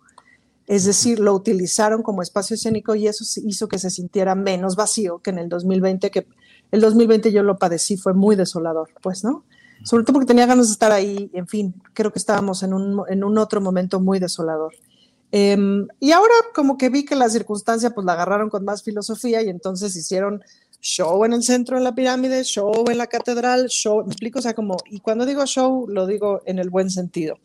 Eh, y entonces eso hizo que se sintiera menos vacío. Te voy a decir qué cosas me gustaron mucho. Me gustó mucho la proyección en catedral. Eh, por muchas razones. Yo sueño desde hace miles de años que se debería hacer un montón de videomapping ahí en el Zócalo porque es un súper espacio para hacer mapping, ¿no? Em, y que se hiciera en la catedral y que se proyectaran en la catedral los dos curitas de la independencia que fueron excomulgados, pues me pareció que el chiste se cuenta solo y que es un buen chiste, pues, ¿no? Eh, me parece una reivindicación muy divertida. Me gustó mucho que tuvieran el cuidado y la atención de proyectar a dos hombres y a dos, y a dos mujeres en, en, estas proyecciones del mapping de la catedral. Em, me gusta la sobriedad y, bueno, me, me, divierte mucho el problema que causan frases como que vive el amor al prójimo, por ejemplo, ¿no? Esa discusión me parece muy divertida. Claro, lo que pasa es que yo pues estudio teología, entonces la frase, la frase no me genera problemas, pues, ¿no? Em, pero sí entiendo que genere problemas para mucha gente que, que, defendemos el Estado laico y que de pronto esas frases dicen, dice uno ay ojón, este, ¿desde dónde me lo estás diciendo?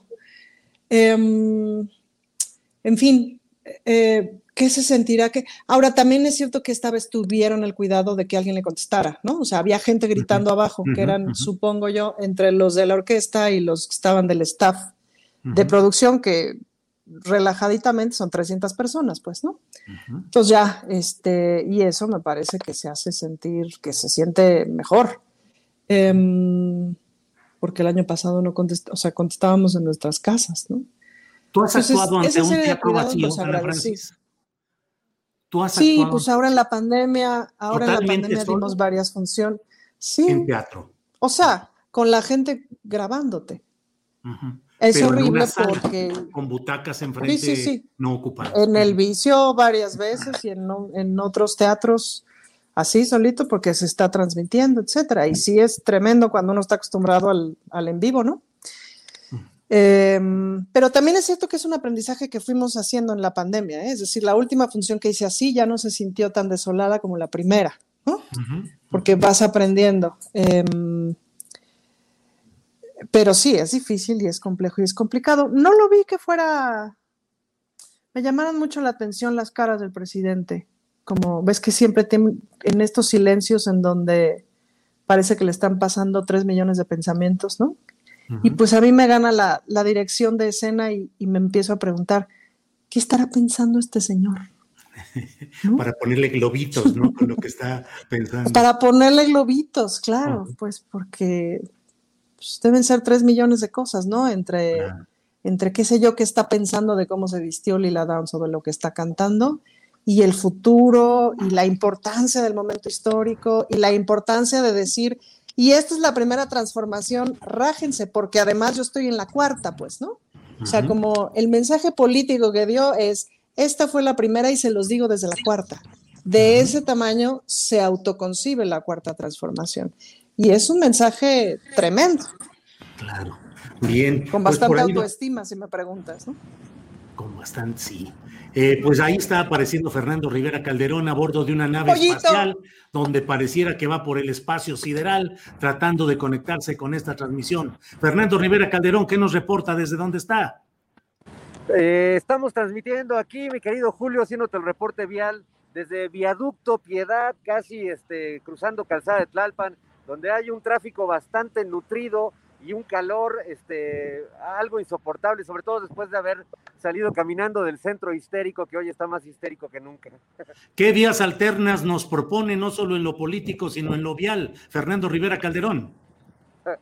Bueno, yo creo que estamos actualmente eh, recorriendo una vía alterna, justamente como decía Ana, la, la 4T es, es, una brecha que se abrió eh, este, a, machetazo limpio, digamos, para poder eh, para poder ir por otros, otras rutas en esta democracia eh, mexicana. Creo que los caminos que existían en la política estaban muy pavimentados y con segundos pisos y, este, y con, con peajes bastante altos, pero realmente solo estábamos dando vueltas ya este, en círculo, no, no parecía que llegáramos a ningún lado. Y ahora, de algún modo, me da la impresión de que esta 4T está abriendo brecha eh, como cuando uno va caminando en la selva, ¿no? Que, vas, este, vas quitando con, con, tu machete toda la hierba y vas quitándote ahí las telarañas de encima.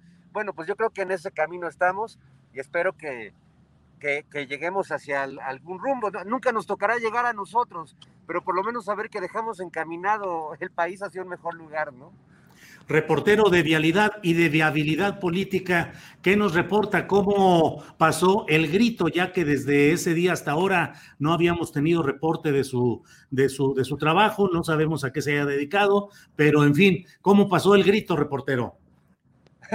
Bueno, pues me hubiera gustado dar eh, algún grito más festivo. El grito que se oyó ahí por mi barrio fue el de El gas este, y el de se compran colchones, eh, tambores, estufas y todos esos gritos que la verdad a mí me alegran la vida y me hacen sentir que estamos en una, en una ciudad viva. Eh, sí debo reconocer que viendo el zócalo vacío y, la efusividad presidencial eh, y la gente queriendo entrar a la plancha para gritar con el presidente, sí debo reconocer que se me salió una lagrimita porque pues porque he sido parte de esa fiesta en muchos momentos de, mi vida. Me encanta estar entre las multitudes, este, compartiendo ahí eh, toda, toda esa fiesta y esa locura. Este, Y bueno, pues eh, la verdad es que sí lamenté, espero que, que en algún momento del futuro no muy lejano podamos volver a reunirnos y apapacharnos y juntarnos a celebrar todos nuestra independencia. Pues reportero, le agradecemos este reporte de vialidad y viabilidad política. Volvemos con usted más tarde para ver cómo sigue todo la circulación, a vuelta de rueda, avances, en fin. Fernando, gracias. Gracias a ti. Seguimos en contacto ahorita. Horacio Franco, Horacio, disculpa que nos hayamos brincado, que seguías tú en el turno, pero aproveché que estaba ahí Fernando para antes de que se le acabe la pila del teléfono, poder tener algo de comentarios con él. Horacio, Cuba, qué linda es Cuba. ¿Cómo has visto el factor Cuba en esta etapa en la cual la presencia del presidente cubano pues ha generado desde críticas fuertes de derecha, de opositores al gobierno del presidente López Obrador y al mismo tiempo pues eh, eh, opiniones favorables respecto al discurso que ha pronunciado el presidente de la República el 16 y también el propio discurso del presidente Díaz Canel. ¿Qué opinas sobre este tema, Horacio? Si lo ves desde un punto de vista que lo quieres radicalizar todo y ponerte del lado de la izquierda o del lado de la derecha, te vas a dar cuenta que aquí no hay, este, no puede ser radical, que todo tiene una razón de ser, que todo tiene una, un verdadero fundamento y que si nos vamos a quedar con la opinión del presidente o con la opinión de México o con la relación bilateral de México-Cuba, que durante años ha sido magnífica, que durante años ha sido muy respetuosa. El más grande deterioro lo tuvo por culpa de Vicente Fox con el famoso Come si te vas, pero antes siempre había sido muy diplomática con la misma con, la misma reciprocidad entre Cuba y México, ¿no? Y finalmente ha vivido una amistad enorme, una relación diplomática muy buena y además un, dentro de los que estamos, eh, somos de izquierda, siempre ha habido una eh, admiración enorme al pueblo cubano, al gobierno cubano, que empezó con Fidel Castro y que llegó a unos, este, con todo y los bloqueos y todas las, las la saña de Estados Unidos, la, terrible saña de Estados Unidos, pues, que llegó a tener un pueblo muy culto, muy alfabetizado, muy este, con un nivel excelente de educación, de música, de deportes, etcétera, etcétera. Eso no lo vamos a negar. Que en un momento dado, o sea, si lo ves desde ese punto de vista, sí, obviamente tenemos una, una relación muy entrañable con Cuba. Eh, cuando tú lo ves desde el punto de vista del pueblo cubano, el pueblo cubano ha sido vilipendiado y ha sido ultrajado por eh, sus gobiernos, no, no, no, nada más por sus gobiernos, o sea, sus gobiernos, yo creo que lo, lo, tuvieron a mal hacerlo, porque finalmente, pues sí, este, eh, eh, sí ha habido, sí ha habido en realidad un gobierno, un régimen que dura tanto tiempo, tanto tiempo, tanto tiempo. El régimen, no estoy hablando del pueblo, porque esa es otra cosa. El régimen duró ya demasiado tiempo, el régimen se tuvo que haber renovado o haber llamado elecciones o lo que quieran, pero el hecho de que, el, que hubieran llamado elecciones, obviamente, lo, lo, iba a todo ese acervo de la revolución cubana, iba a ponerlo en, de veras en mucho peligro por la grave amenaza de los gusanos de Miami y de los gobiernos de Estados Unidos. ¿no? Entonces, aquí o sea, es una dicotomía que, que, cuesta mucho trabajo, a mucha gente le cuesta mucho trabajo realmente ver, ¿no? O sea, yo no, no llamaría, o sea, una dictadura, eh, decir que Cuba es una dictadura así como así, pues es también como decir que a mucha gente de, de, la derecha le costará trabajo reconocer que México era una dictadura y sin embargo lo era abajo del agua también, ¿no? O sea, o Estados Unidos es una dictadura, pues sí, Estados Unidos, eh, que, que, es un país que dice ser de libertades, ¿no? Sí, bueno, hay muchas libertades, pero Estados Unidos tiene a su pueblo sometido en una dictadura capitalista, de corte capitalista, debajo del agua también, de mucha doble moral. O sea, ¿cuál es la diferencia entre una dictadura y una democracia? Bueno, ahí vemos cuando hemos vivido en países verdaderamente democráticos, donde sí, el pueblo sí tiene la sartén por el mango no la tiene ni, ni, Cuba, no la tuvimos en México con los gobiernos anteriores, y eso nos consta a todos, no la tienen en Estados Unidos porque tampoco también es una dictadura bien, bien bonita, disfrazada, y muchos, muchos de los países que se, se, se, este, se dicen democráticos también tienen ciertos dejos dictatoriales. Y ya acabando esto, yo creo que aquí lo que hay que defender es la política internacional de México. Es una política muy respetuosa, muy afortunada, muy afortunado también tu, tu, este análisis de ayer que hiciste a mediodía, o sea, muy, muy afortunado, Julio. En verdad, una pieza periodística muy limpia, muy bien trazada y, que apoyo totalmente. O sea, eh, eh, México no tiene por qué ser juez de nadie, ni tiene por qué este, en un momento dado someterse a ningún gobierno. Y estuvo, estuvo finalmente bien que se haya invitado a este jefe de Estado como jefe de Estado sin eh, denostar tampoco a Estados Unidos, o sea, no se vale que Estados Unidos esté promoviendo el bloqueo y ya, tan fácil como eso, ¿no? O sea, es una posición muy digna en la que tomó México con el discurso del presidente y con la invitación de Canel, de Canela al, al, desfile, pues, ¿no? Nada más. Gracias, Horacio. Eh, Ana Francis, eh, la visita del presidente de Cuba, su presencia en el desfile cívico-militar de 16, la reunión que estará mañana de la comunidad de estados latinoamericanos y caribeños con la idea pues de impugnar eh, la OEA y de buscar fórmulas para corregirla o eventualmente modificarla o desaparecerla.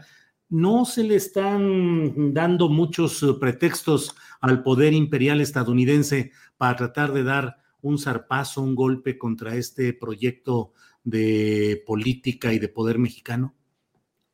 Pues es una buena, es, ahora sí que es una buena pregunta, Julio, no esperaba menos de ti. Yo empezaría diciéndote, bueno, claramente pilluelillo el presidente, ¿no? El presidente López Obrador pilluelillo, porque la invitación del presidente de Cuba en esta fecha, en estos momentos, etcétera, invitado especial y todo, bueno, pues sí prende una mechita, o sea, es, este, prende una mechita para que, para que mucha gente de la derecha justo se prenda, ¿no? Em, de eso te diría que me preocupa y no me voy a meter en, no me voy a meter en, Honduras, sobre todo porque estamos hablando de Cuba, pero no me voy a meter en, el asunto de la crítica o no al gobierno de Cuba. me preocupa como esta sensación de que no logremos comunicarnos con ciertos grupos sociales del país. Me preocupa que no logremos comunicarnos con la clase empresarial, con los llamados conservadores, etcétera, etcétera, con mucha de la gente que, que le teme al socialismo, que le teme al comunismo, que tiene mucha mala información al respecto, este, que todavía piensa que, pues que le van a meter gente a su casa y tal. Y en ese sentido, pues a veces me preocupan estas pilluelilleces del, del presidente, aunque me divierten mucho. Lo que sí es un hecho es que en la OEA hay que hacer algo sí o sí por el amor de Dios. Em, yo creo que el presidente está juntando fuerzas y está tratando de hacer una demostración del cierto músculo que ya existe en la izquierda latinoamericana. Y en ese sentido, posicionando el liderazgo que México tiene, que luego no necesariamente lo hacemos consciente porque somos mexicanos. Y, y de pronto como con esta comparación constante con Estados Unidos, porque buena parte de nuestra cultura, sobre todo del Bajío hacia el norte, es todo el tiempo estarnos comparando con Estados Unidos. Em, pues luego no nos damos cuenta del liderazgo tan tremendo que tiene este país con respecto a toda la región. Y en ese sentido, pues me parece que hay una toma de ese liderazgo por parte del presidente para justamente enfrentar una cosa feicita de Estados Unidos, que es la OEA, ¿no? Que es eh, este bracito operador de Estados Unidos, que es la OEA, que no tendría que ser un brazo operador de Estados Unidos, tendría que ser la Organización de los Estados Americanos, ¿me explico? Em, y eso hay que evidenciarlo. No creo que esté el horno para bollos para que esté Estados Unidos de un zarpazo, no después del osazo de Afganistán y etcétera, no después de la, de la amenaza, entre comillas, o la gran competencia que es China, pues, ¿no? Me parece que desde el planteamiento que ha hecho varias veces el presidente de seamos socios y, ser socios significa no que me estés bulleando cada 10 minutos, sino ser socios, eh, pues es un planteamiento con el que sigue, pues, ¿no? Y me parece que es una demostración de una fuerza. Jamás tendremos la fuerza militar que tiene Estados Unidos, afortunadamente. Pero hay una fuerza de legitimidad que sí tiene México y que no tiene Estados Unidos. Y eso es bien interesante, ¿no? Bien. Eh, Fernando Rivera Calderón, eh, ¿piensas, o sea, cómo percibes esta aparición de elementos o ingredientes que pueden ser identificados en lo general como socialistas o socialismo o sus cercanías o sus apariencias, pero que finalmente generan ruido y preocupación en sectores eh, politizados o no politizados, de clase media, de todos los segmentos sociales, en los cuales de pronto hay esa preocupación de que ahí está el fantasma, la amenaza del socialismo. ¿Cómo lo has percibido y qué opinas de esto, Fernando? Telefonito, Fernando. Telefonito, telefonito. Ya, ya, ya. ahí, me escucho. Eh, me recuerda, eh, Julio, cuando la, Iglesia Católica inventó el purgatorio porque el infierno ya no les estaba resultando tan efectivo para, para, para que la gente se sintiera amenazada, ¿no? Por, por, por, esa maldad que iba a ocurrir al final de la existencia. Y entonces, pues diseñaron en, en, las altas esferas papales, pues el purgatorio como, como un lugar que podía ser igual de amenazante, pero más fácil de llegar que el infierno. No tenías que esforzarse, esforzarte tanto. En el, en el caso del socialismo, pues eh, es un fantasma que, como decía el gran poeta Rafael Alberti, eh, el fantasma de Carlos Marx recorre Europa desde hace mucho tiempo y las ideas del socialismo y luego del comunismo y de todos estos sismos asociados a ciertos ideales e ideas que tienen que ver con la conformación social y con el trabajo y con el capital, se, ha convertido realmente en una especie de, fantasma, de, monstruo, al, que cada vez le echan más crema y le, dan poderes eh, súper especiales, cuando en realidad es algo más sencillo eh, y que tiene que ver con, eh, gobiernos con posturas eh, de apoyo a, los sectores más necesitados de, una sociedad. Un gobierno socialista para mí es un gobierno que quiere paliar la, desigualdad.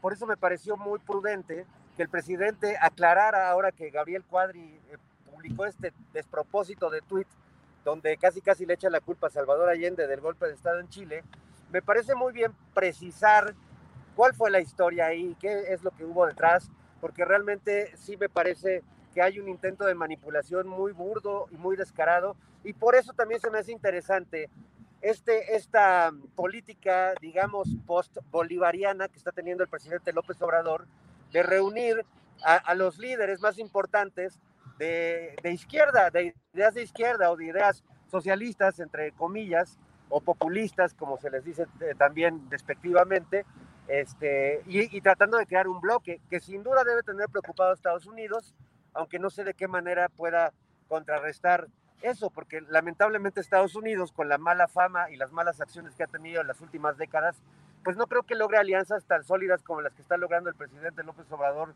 con, sus colegas eh, sudamericanos. Así que creo que es interesante, pero hay mucha manipulación en medio de todo esto. Bien, Fernando, muchas gracias, Fernando Rivera Calderón. Eh, Ana Francis Moore, eh, fíjate que salió la información de que, y la difundió Claudio X González, de cómo el grupo Sí por México, que son no solamente los tres partidos PRI, PAN y lo que queda del PRD, sino que también son las cámaras empresariales, grupos empresariales y otros ingredientes eh, o factores políticos, cuando dijeron que llamaban a no participar en la revocación de mandato, en el ejercicio de revocación de mm. mandato, lo busqué de inmediato porque, bueno, siempre, ya sabes, la descripción periodística que lleva a confirmar las cosas, y lo busqué en los portales informativos de esa hora y no había nada. Y pasó el tiempo y lo seguía yo buscando y después salieron notitas muy perdidas y tengo la impresión de que la pasión periodística desbordada en otros temas en los medios convencionales no le han querido entrar o como que como si se hubieran dado cuenta de que fue un grave error y más vale no hacerle mucho ruido, mm. mucho espacio. ¿Qué opinas de esa eh, salida de foro que plantean estos grupos? Que deberían ser los principales interesados en un ejercicio de revocación para quitar al malvado tirano y al eh, causante de los miles de problemas del país, pues esta era la oportunidad constitucional, electoral, eh, institucional, y no la están aprovechando. ¿Crees que es un error de estos grupos, primero? Y segundo, si ellos se abstienen, tú serías de la idea de que ya no se realizara el ejercicio, es decir, que Morena y la izquierda partidista o social ya no empujara tampoco en ese sentido? No, yo creo que el ejercicio se tiene que realizar, Julio, y no lo pienso tanto por este sexenio, la verdad es que no creo que el presidente esté en peligro de que le revoquen el mandato, lo cual me daría terror que le revocaran el mandato a este presidente, pero lo pienso sobre todo por el futuro, es decir, híjole, si no de veras, de pronto, ¿en qué indefensión estamos? Yo no sé ustedes cómo se la pasaron en el sexenio de Peñanito, sobre todo cuando nos dimos cuenta de que Mancera no pintaba, pero yo me la pasé francamente mal, pues, ¿no? Y sin posibilidad de, hacer nada, porque no había ni dónde tocar la puerta, pues, ¿no? Em, mucha desesperanza en el sexenio de Calderón, etcétera. Entonces, me parece que tener la herramienta ayuda, y no solamente para el presidente, es decir, los gobernadores, etcétera. Em, tendríamos que tener, pues sí, esa herramienta mucho más instalada. Ahora, es cierto que estamos viendo una movida de tapete y un sacón de onda entre esta ah, medio alianza que se dio para el 6 de junio em, y que se está desmembrando, desdibujando, reconfigurando, en fin, que no sabemos bien a bien de qué va y por dónde va. Em, en donde por un lado eh, tenemos también que a nivel nacional, territorialmente hablando, Morena ocupa un espacio bien importante, pues, ¿no? Ahora con la toma de, protesta de tantos gobernadores, pues digamos que la ocupación territorial es otra y en ese sentido, pues la, medida de fuerzas, pues es otra. para que ocurra la consulta ciudadana, pues los gobernadores tendrían que cooperar para que se instalen las casillas, en fin, esos detalles, esas cositas que el INE no hizo este, en la última consulta. Y, tendrían que cuidar que las cosas se hagan limpiamente y etcétera. Y es muy probable que lo hagan eh, muchos de ellos, porque ahora son eh, del mismo partido que el presidente, ¿me explicó? Y lo que sospechamos, pues es una, más que una revocación, es una confirmación, lo cual es de mucha fuerza para unas siguientes elecciones y para terminar un sexenio mejor, eh, de mejor manera. Entonces, bueno, claro que les acatean porque ya le, porque lo que no tiene un grupo como el de Claudio X González es que sí tiene mucho dinero, pero no tiene bases.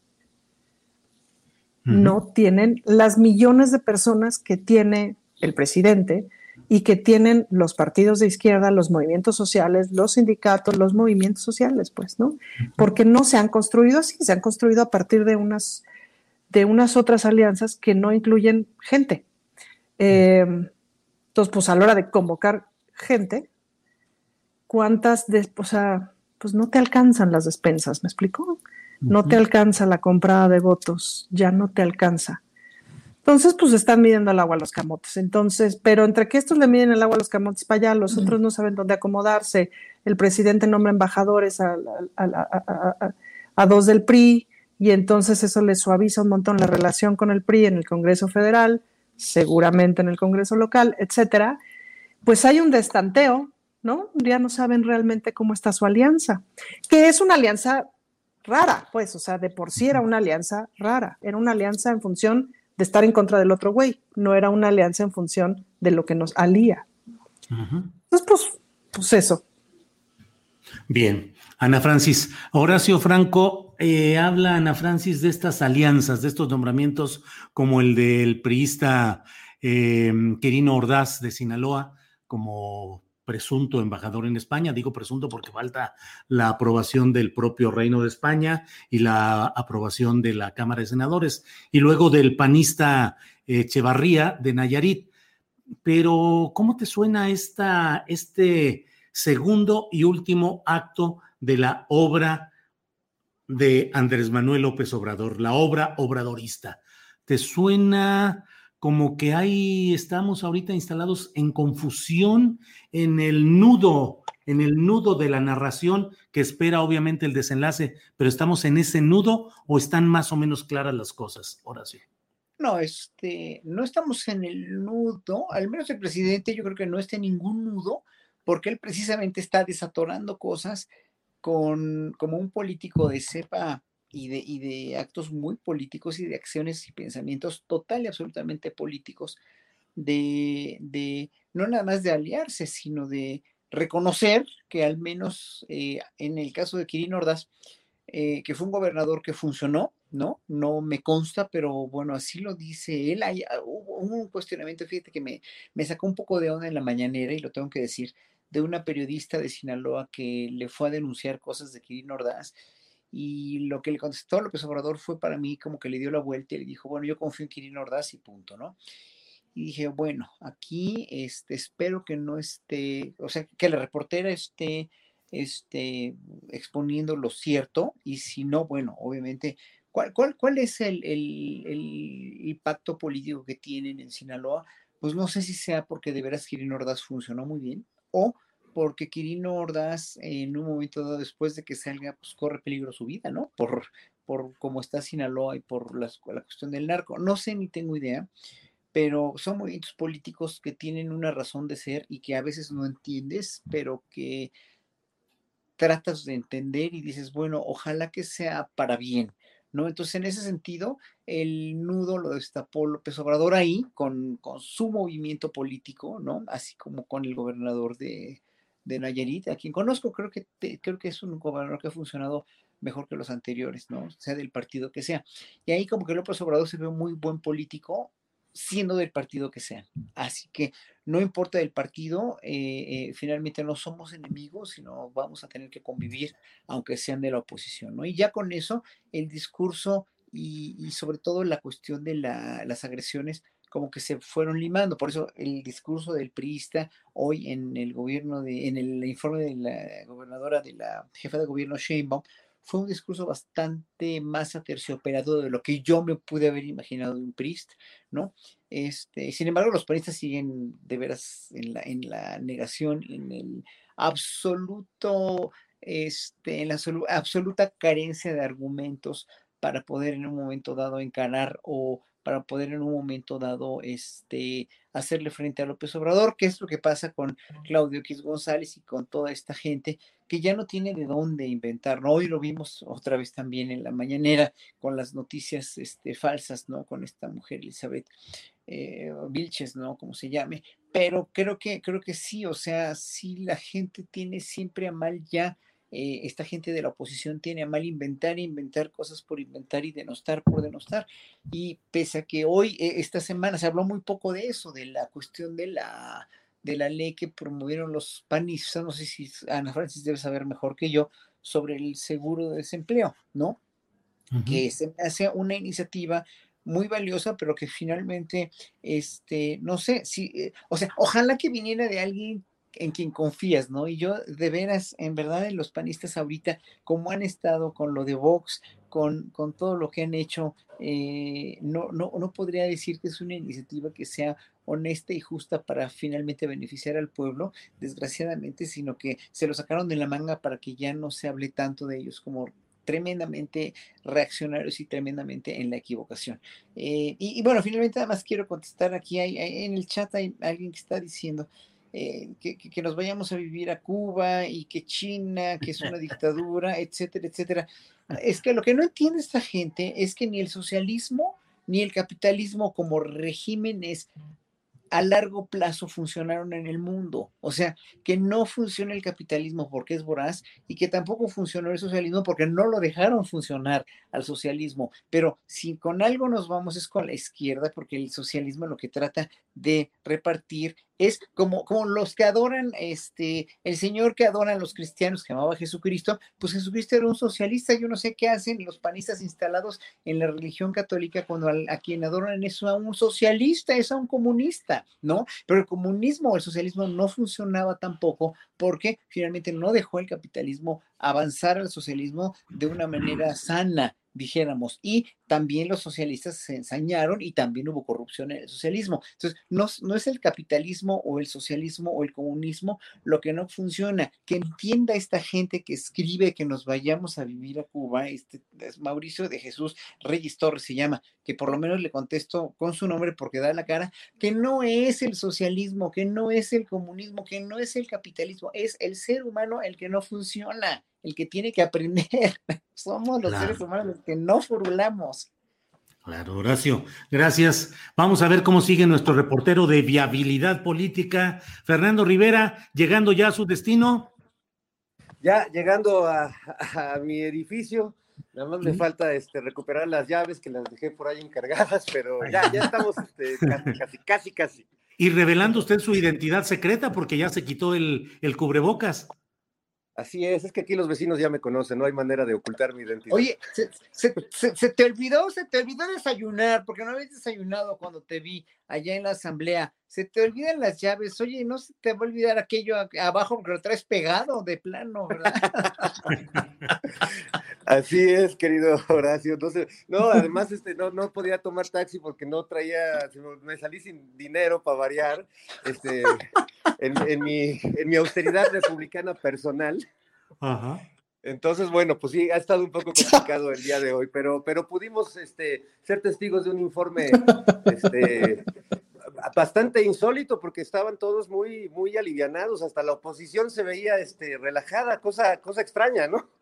Oye, entonces no ibas adentro del taxi porque no traías dinero, ibas corriendo afuera del taxi. para no gastar. Así es, todo, es parte de, mi pauperización este, republicana.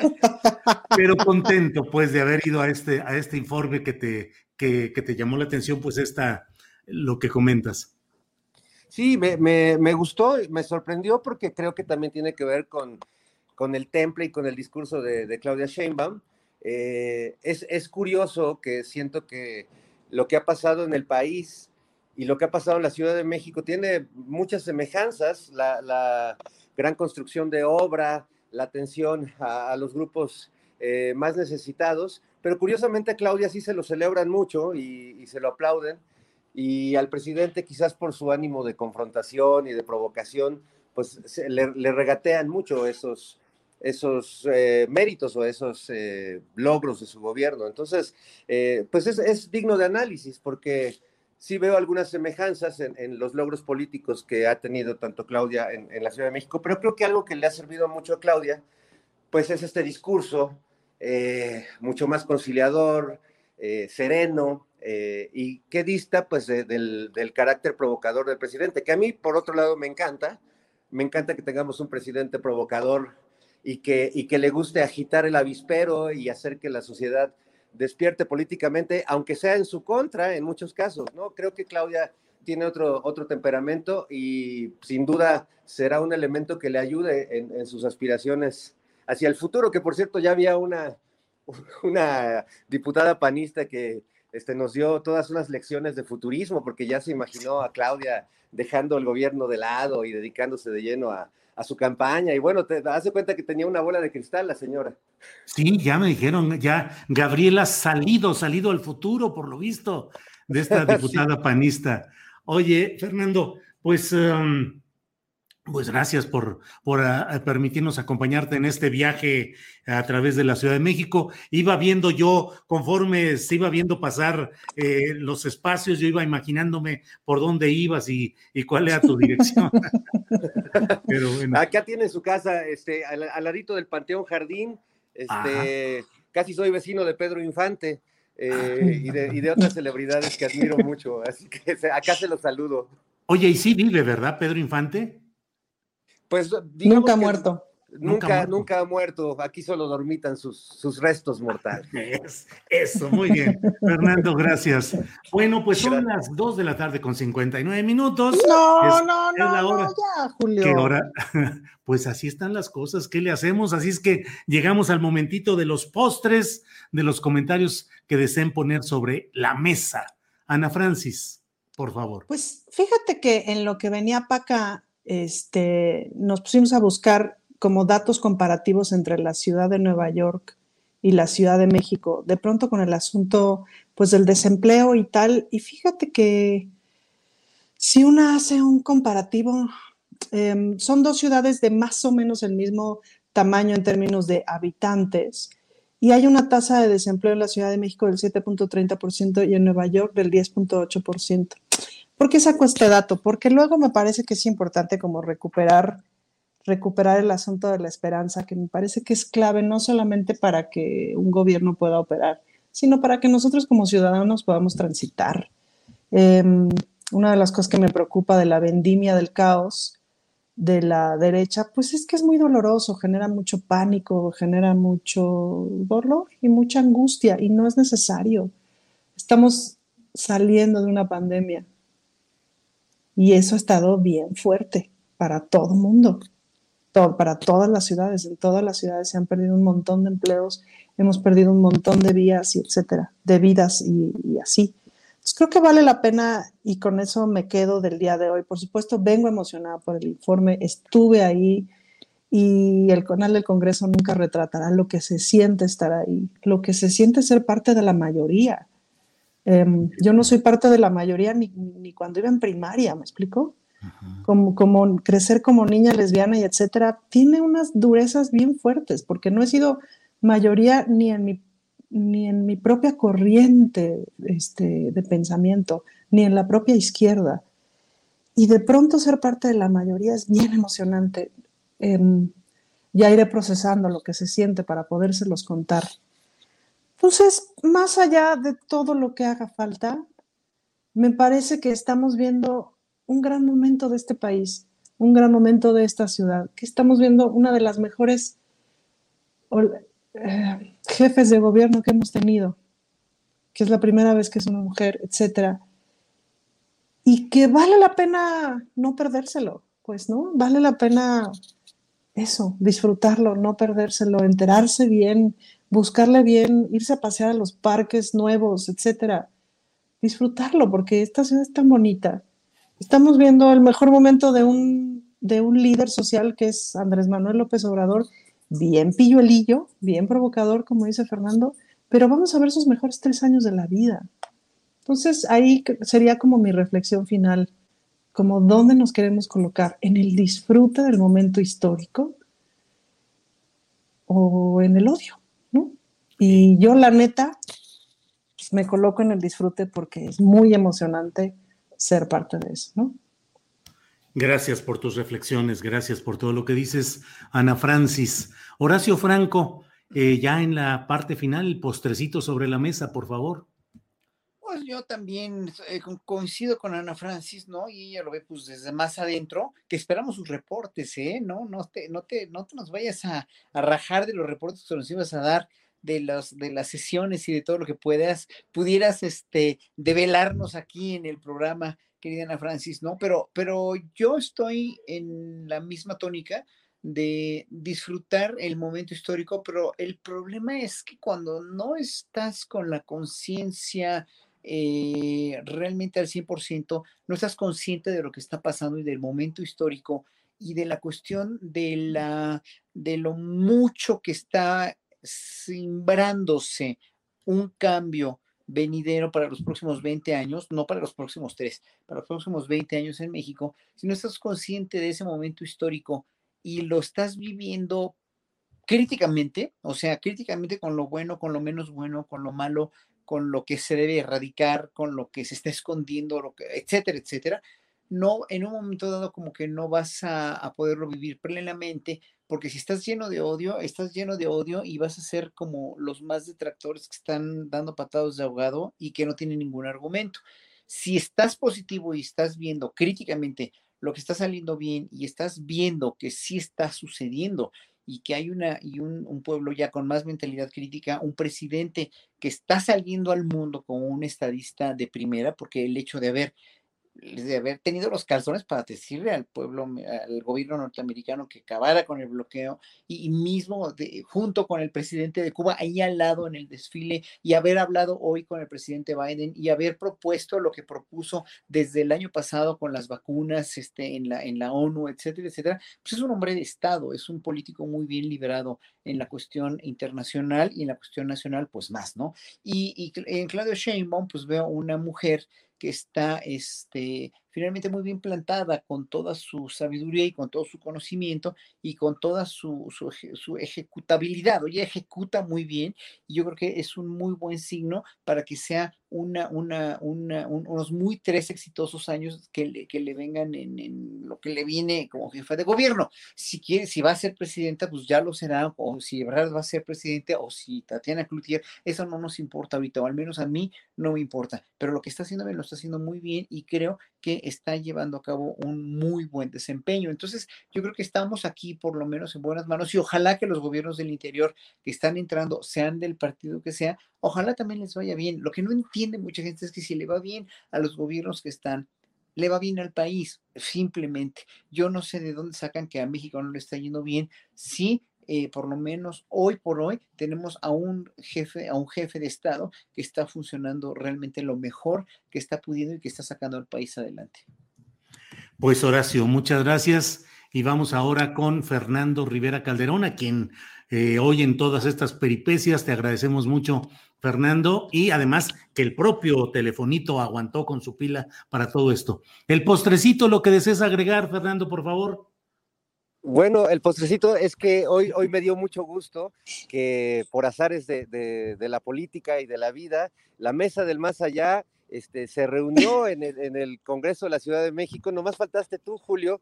Este, Exacto. Ahí estábamos como, como representantes, además, orgullosos pues, de la comunidad artística, de músicos, de cabareteres, de, de actores, de poetas. Eh, y pues la verdad me dio mucho gusto encontrarnos ahí y ver a a Regina Orozco, a Dolores Heredia, algunos, algunos artistas que siempre han sido muy participativos y que siempre han estado muy, muy presentes en las luchas que, que hemos tenido en, en, este país durante tantos años. Así que bueno, pues celebrar eso, que se juntó la mesa del más allá, más allá de, de este espacio, mi querido Julio. Y bueno, recordarles que el primero de octubre próximo, Monocordio celebrará sus 20 años ahí al ladito de donde estuvimos hoy, en el Teatro de la Ciudad de Esperanza Iris. Vamos a hacer un concierto muy especial con canciones pues de todos los tiempos, de todas las épocas de, de, mi proyecto musical y bueno, pues espero, espero verlos por ahí, me dará muchísimo gusto. Bueno, pues Fernando, mucho, muchas gracias por todo. A los tres, muchas gracias y espero que nos veamos el próximo jueves, eh, perdón, el próximo viernes en otra mesa del más allá. Gracias a los tres. Gracias. Muchas gracias. Gracias. Al contrario, gracias a los tres. Ya sabe usted que los viernes es una mesa muy esperada porque hay inteligencia, hay buen humor, hay un sentido crítico y hay una visión muy particular de lo que sucede en el mundo de la política y eso es algo que agradecemos y que eh, valoramos. Bueno, pues mire, vamos ahora con nuestra compañera Adriana Buentello. Adriana, ya estamos de regreso. ¿Cómo vas? Pues acá, Julio, cerrando con mucha información, porque además hoy hay que recordar que no tuvimos conferencia mañanera dos días, así que además la conferencia del día de hoy fue de una hora. Tenemos varios datitos importantes y para empezar, Julio, pues el día de mañana se va a llevar a cabo esta conferencia, bueno, esta, este foro de la CELAC y el día de hoy eh, pues eh, comentarles que, bueno, ahí estamos viendo en pantalla precisamente a eh, Marcelo Ebrard y al presidente Andrés Manuel López Obrador, porque eh, el presidente López Obrador hoy se reunió con eh, el presidente de Estados Unidos, Joe Biden, por este foro del cambio climático, como lo anunció precisamente hoy en la conferencia mañanera.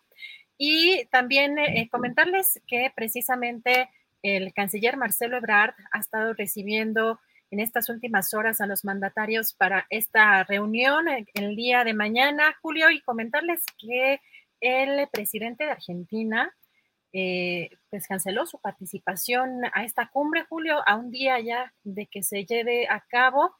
Em, pues eh, comentar que suspendió su participación en dicho evento en medio de la crisis política que vive su país, Julio, después de la reciente jornada electoral precisamente en Argentina.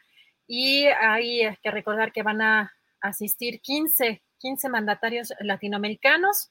Han confirmado hasta este momento su participación a la sexta cumbre de la Comunidad de Estados Latinoamericanos y Caribeños. Y también comentarles que hoy en la conferencia mañanera, pues otra, otro episodio, Julio, de eh, quién es quién en las mentiras de la... Em, de la semana. Hoy destaca el tema de la columna de Denise Dresser, Julio, porque hay que mencionar que es una, eh, una pieza de opinión. Y eh, por un lado, no sé si viste tú este segmento, Julio, pero es interesante porque eh, la encargada de esta sección, García Vilchis, calificó así, dice, más que un análisis, hablando de Denise Dresser, parece la introducción a un melodrama televisivo. Está buscando eh, desmentir una columna, una apreciación y el presidente Andrés Manuel López Obrador pues dijo que es mentira que existan presiones a las aerolíneas para el uso del Aeropuerto Internacional Felipe Ángeles, cuya inauguración está estipulada para el próximo año en el mes de marzo. Y esta columna de Denise eh, Dresser, eh, pues señala, opina que se obligará a las aerolíneas a usarla pese a que aumenten sus costos o los peligros de usarla eh, o cuarte la competencia y dañe a los consumidores. Julio, así que esto pues generó pues evidentemente mucho, mucho revuelo en, la, en las redes sociales. Y también eh, comentarles, hay más información. Eh, eh, ayer, en los últimos días, también hemos estado viendo información sobre la revista Contralínea y después de que Nancy Flores, la periodista de, esta revista, pues pidiera o preguntara al presidente Andrés Manuel López sobre el tema del financiamiento de organizaciones o expusiera este tema como la de Mexicanos contra la Corrupción, que tiene parte de su financiamiento con estos organismos dependientes de la Embajada de Estados Unidos, el, pues el INAI abrió una investigación, dio a conocer contra línea que el INAI abrió una investigación contra el presidente por la presunta revelación de datos personales de esta organización Mexicanos contra la Corrupción y la Impunidad, particularmente de la conferencia del 7 de mayo.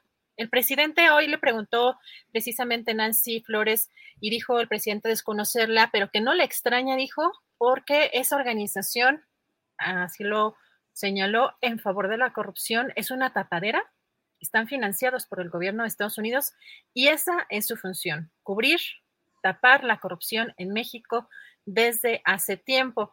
Y eh, pues también eh, recordar que la nota diplomática del eh, gobierno del presidente Andrés Manuel López Obrador, en el que se exige que a Estados Unidos que explique los términos de este financiamiento, pues todavía no, no han sido muy, no han sido esclarecidos o no ha habido una respuesta muy puntual. Y hace unas, hace una hora. sobre eso, si me, si me permites, Adriana, fíjate cómo todos estos temas del manejo periodístico y, y, el manejo informativo siguen teniendo una fundamental observación de parte de la presidencia de la República, es decir, eh, estamos todavía en presencia de cómo una columna como la de la señora Dresser eh, rebota o llega a estos niveles de esta sección eh, tan polémica del quién es quién en las mentiras en la conferencia mañanera, en lo cual, pues efectivamente, una, una columna de opinión no puede ser objeto de un tipo de análisis en el cual se pretenda desmentir una opinión. En todo caso, lo que tendría que verse ahí es si el fundamento informativo, es decir, si el sustrato informativo neto a partir del cual se construye la opinión, la elucubración, la especulación, es un, es un sustrato que en sí es eh, falso o no es el adecuado. Pero desde luego, pues la opinión política como tal eh, tiene que ser respetada en lo general. Eh, porque forma parte de un género periodístico que es justamente el del artículo, el de la columna de opinión. Y por otro lado, el hecho de este tema específico respecto al INAI y lo que está solicitando la revista Contralínea, que es un tema en el cual hay mucho, digamos, forcejeo retórico, Adriana, creo yo. Eh, INAI dice si está en condiciones de poderme decir sus fuentes y obviamente Nancy Flores en la revista Contralínea que dirige Miguel Vadillo, pues dice, no, claro que no vamos a revelar las fuentes y estamos en esos eh, procesos en los cuales creo, Adriana, que se necesita ir precisando y en ese camino vamos a ir precisando cuáles son las eh, responsabilidades y cuáles son los alcances de lo que publicamos como información, como reportaje, como crónica, como nota informativa como opinión. Cada uno tiene su esquema y su aspecto específico y sobre eso vamos caminando. Solo eso quería agregar, Adrián. Julio, pues precisamente el INAI, el instituto, eh, ya dio su, lo estábamos viendo ahorita, si nos lo puede volver a poner Andrés en pantalla, ya ofreció precisamente este comunicado del que hablabas, responde a contralínea, que no está obligado a revelar sus fuentes, que especifica que a partir de la denuncia de la organización y debido a la exposición de facturas electrónicas en la conferencia matutina del 7 de mayo, eh, se requirió a contralínea dar a conocer el origen eh, de la información difundida, ya que habían preguntado al SAT eh, y negó el SAT haber transferido datos en su posesión y Presidencia dijo que había recibido la información por conducto de la reportera de Contralínea y que por esa razón se le notificó sobre un requerimiento para que coadyuvara en la investigación aportando información sobre la manifestación formulada, así dice el comunicado, por el sujeto Em, obligado federal en su calidad de tercero, como lo prevén los lineamientos generales de protección de datos personales para el sector público. Pero el INAI en este comunicado eh, busca aclarar que de ninguna forma la revista está obligada a revelar sus fuentes y que el INAI especificó también que si existía algún impedimento legal para proporcionar esa información, se le hiciera llegar eh, la razón al instituto y, finaliza este comunicado diciendo que no hay alguna consecuencia jurídica si no se entrega. Sin embargo, Julio, también hay que destacar que, por ejemplo, también ya se ha pronunciado sobre este tema eh, Luis Fernando García, director de eh, la red 3D, la red por los derechos la red en defensa de los derechos digitales y considera que es una, podría considerarse una intimidación en este, este tipo de solicitudes, Julio. Y pues bueno, vamos a darle eh, seguimiento también eh, a este tema eh, y vamos a recordarles que, ah, también otro dato interesante, Julio, de la conferencia mañanera, porque Claudio X González hoy fue mencionado varias veces en, esta, en esta mañanera. Em, habló el presidente sobre el padre de Claudio X eh, González dijo que encabezó en 2006 eh, pues un, el, aglutinamiento de los empresarios contra él para llevar a cabo el fraude y criticó, Julio, que ahora su hijo eh, pues llame a no participar a la revocación de mandato y cuestionó pues qué tan demócratas son. Este es el, pronunciamiento del día de hoy del presidente sobre este tema y también le recuerdo, ¿cómo ves? ¿Cómo ves este tema? Sí, bueno, digo, desde luego digamos que las historias y las culpas o éxitos de los padres no pueden ser trasladados en automático a los hijos. Cada quien puede tener una vida y una carrera y posiciones políticas divergentes o incluso contrarias a los de sus propios progenitores. Cada quien tiene su propia historia y su carrera política, pero aquí Claudio X González Guajardo eh, le da continuidad a la política y a las actitudes de su padre, el señor Claudio X González Laporte, que es uno de los empresarios eh, que han acumulado más ganancias a lo largo de mucho tiempo, sobre todo con esta empresa Kimberly Clark México, que es la productora pues de todo este tipo de, mercancías o de temas de em, eh, papeles, papel sanitario y una serie de, de productos de esa índole higiénica. Eh, pero efectivamente, Claudio X González, como asesor que fue de Carlos Salinas de Gortari, alineado con las políticas del salinismo, durante la etapa del fraude electoral de 2006 de Felipe Caldeón Hinojosa, pues él formó parte del grupo de empresarios que empujaron la campaña de desacreditación contra López Obrador bajo aquel lema famoso de López Obrador, un peligro para México. Es decir, eh, Claudio X González, el actual, el dirigente que fue fundador de Mexicanos eh, contra la Corrupción y la Impunidad, eh, pues ha tenido él una, una, le ha dado continuidad a la línea política e ideológica de su padre, que tuvo ese papel en la cohabitación político-empresarial con Carlos Salinas de Gortari y luego con las políticas panistas, particularmente en aquel momento crítico de 2006. Por ahí lo veo, Adriana. Pues Julio, hoy eh, se llevó pues gran parte de la mañanera precisamente este personaje que es cliente frecuente de las conferencias, Julio, y también pues hay que recordarles, em, el domingo es precisamente para que no nos vayamos a espantar, el simulacro se va a llevar a cabo el domingo, el segundo simulacro nacional 2021 eh, en conmemoración del 36 aniversario de los sismos de 1985 y el cuarto del 2017. El simulacro tendrá una hipótesis de sismo de magnitud 7.2 con epicentro a 35 kilómetros al este de Acatlán de Osorio, Puebla, y con una profundidad de 55 kilómetros. Recuerden que va a ser a las 11.30 de la mañana el domingo hora del centro y aquí en la Ciudad de México eh, particularmente, bueno, este, anunciaron que se van a activar pues todas las alertas sísmicas. Hay que estar muy pendientes y recordarlo para que no nos vayamos, no nos vaya a tomar desprevenidos y no nos vayamos a asustar. Y finalmente, Julio, comentarles que, bueno, el, gobernador del Estado de México, Alfredo del Mazo, informó que a partir de este lunes, eh, la entidad el Estado de México regresa a semáforo amarillo debido a la reducción del ritmo de contagios y de hospitalizaciones por COVID-19. Así que en, materia de establecimientos o de actividad comercial, todos los giros de los establecimientos, el aforo será del 70%. Bien, pues, eh, pues parece que vamos avanzando ya en toda la, información de este día, que hemos cubierto los aspectos más interesantes. Así es que, Adriana, bueno, antes de todo esto, déjame eh, comentar, anunciar que el próximo miércoles, el miércoles 22 de este mes de septiembre, voy a participar en una mesa sobre periodismo y poder. Es una, eh, es una de cuatro mesas que se van a realizar en Guadalajara es auspiciada por la Fundación Vargas Llosa y por la Universidad de Guadalajara. Se va a realizar en el Paraninfo de la Universidad de Guadalajara y me toca en la mesa número dos, que es sobre los periodistas y el poder. Va a ser una mesa moderada por Héctor Aguilar Camín y en la cual vamos a participar Pascal Beltrán del Río, Gabriela Warkentin, Penny Ley Ramírez y un servidor. Desde luego, pues mi voz será la voz de lo que he expresado a lo largo de mucho tiempo respecto a lo que es el periodismo y el poder.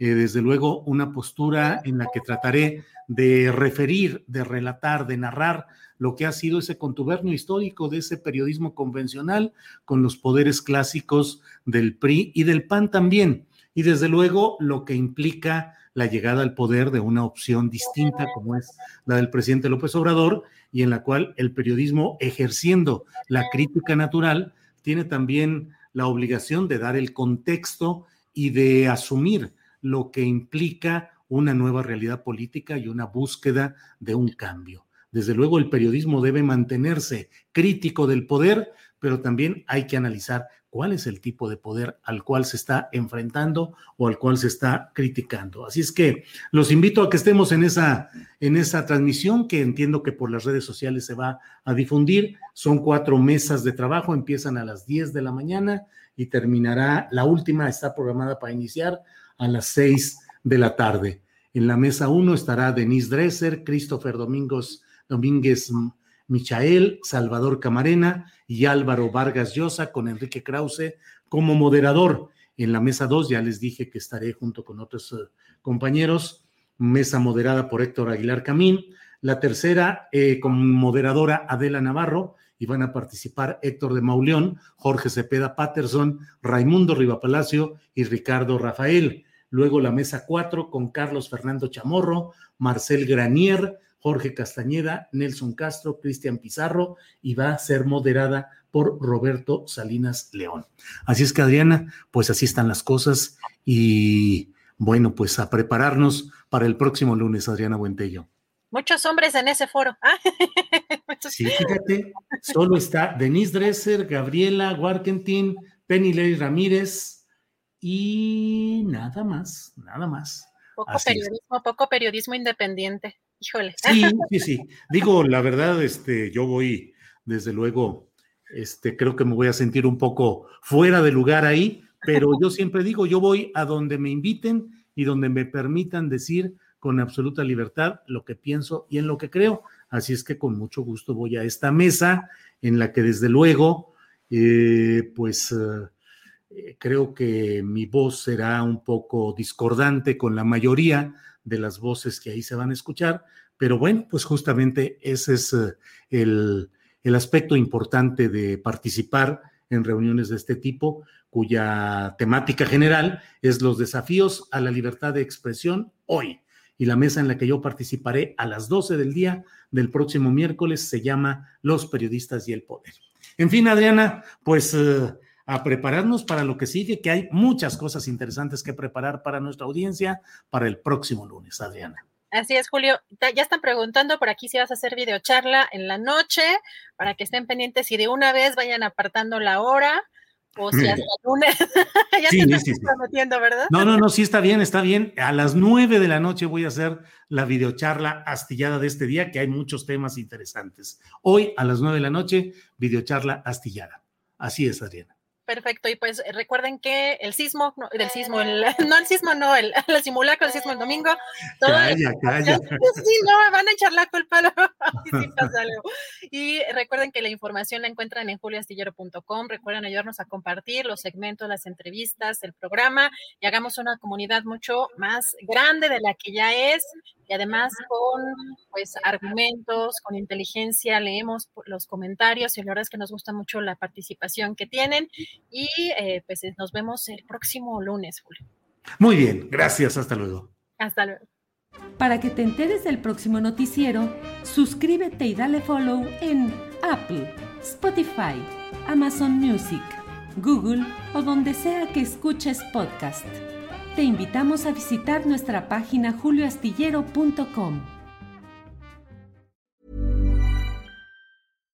When you make decisions for your company, you look for the no-brainers. And if you have a lot of mailing to do, stamps.com is the ultimate no-brainer. It streamlines your processes to make your business more efficient, which makes you less busy. Mail checks, invoices, legal documents, and everything you need to keep your business running with stamps.com. Seamlessly connect with every major marketplace and shopping cart. Schedule package pickups and see your cheapest and fastest shipping options from different carriers. With rates up to 89% off USPS and UPS rates. And with the Stamps.com mobile app. you can take care of mailing and shipping wherever you are. Make the same no-brainer decision as over 1 million other businesses with stamps.com. Sign up with code program for a 4-week trial plus free postage and a free digital scale. No long-term commitments or contracts. That's stamps.com. Code program.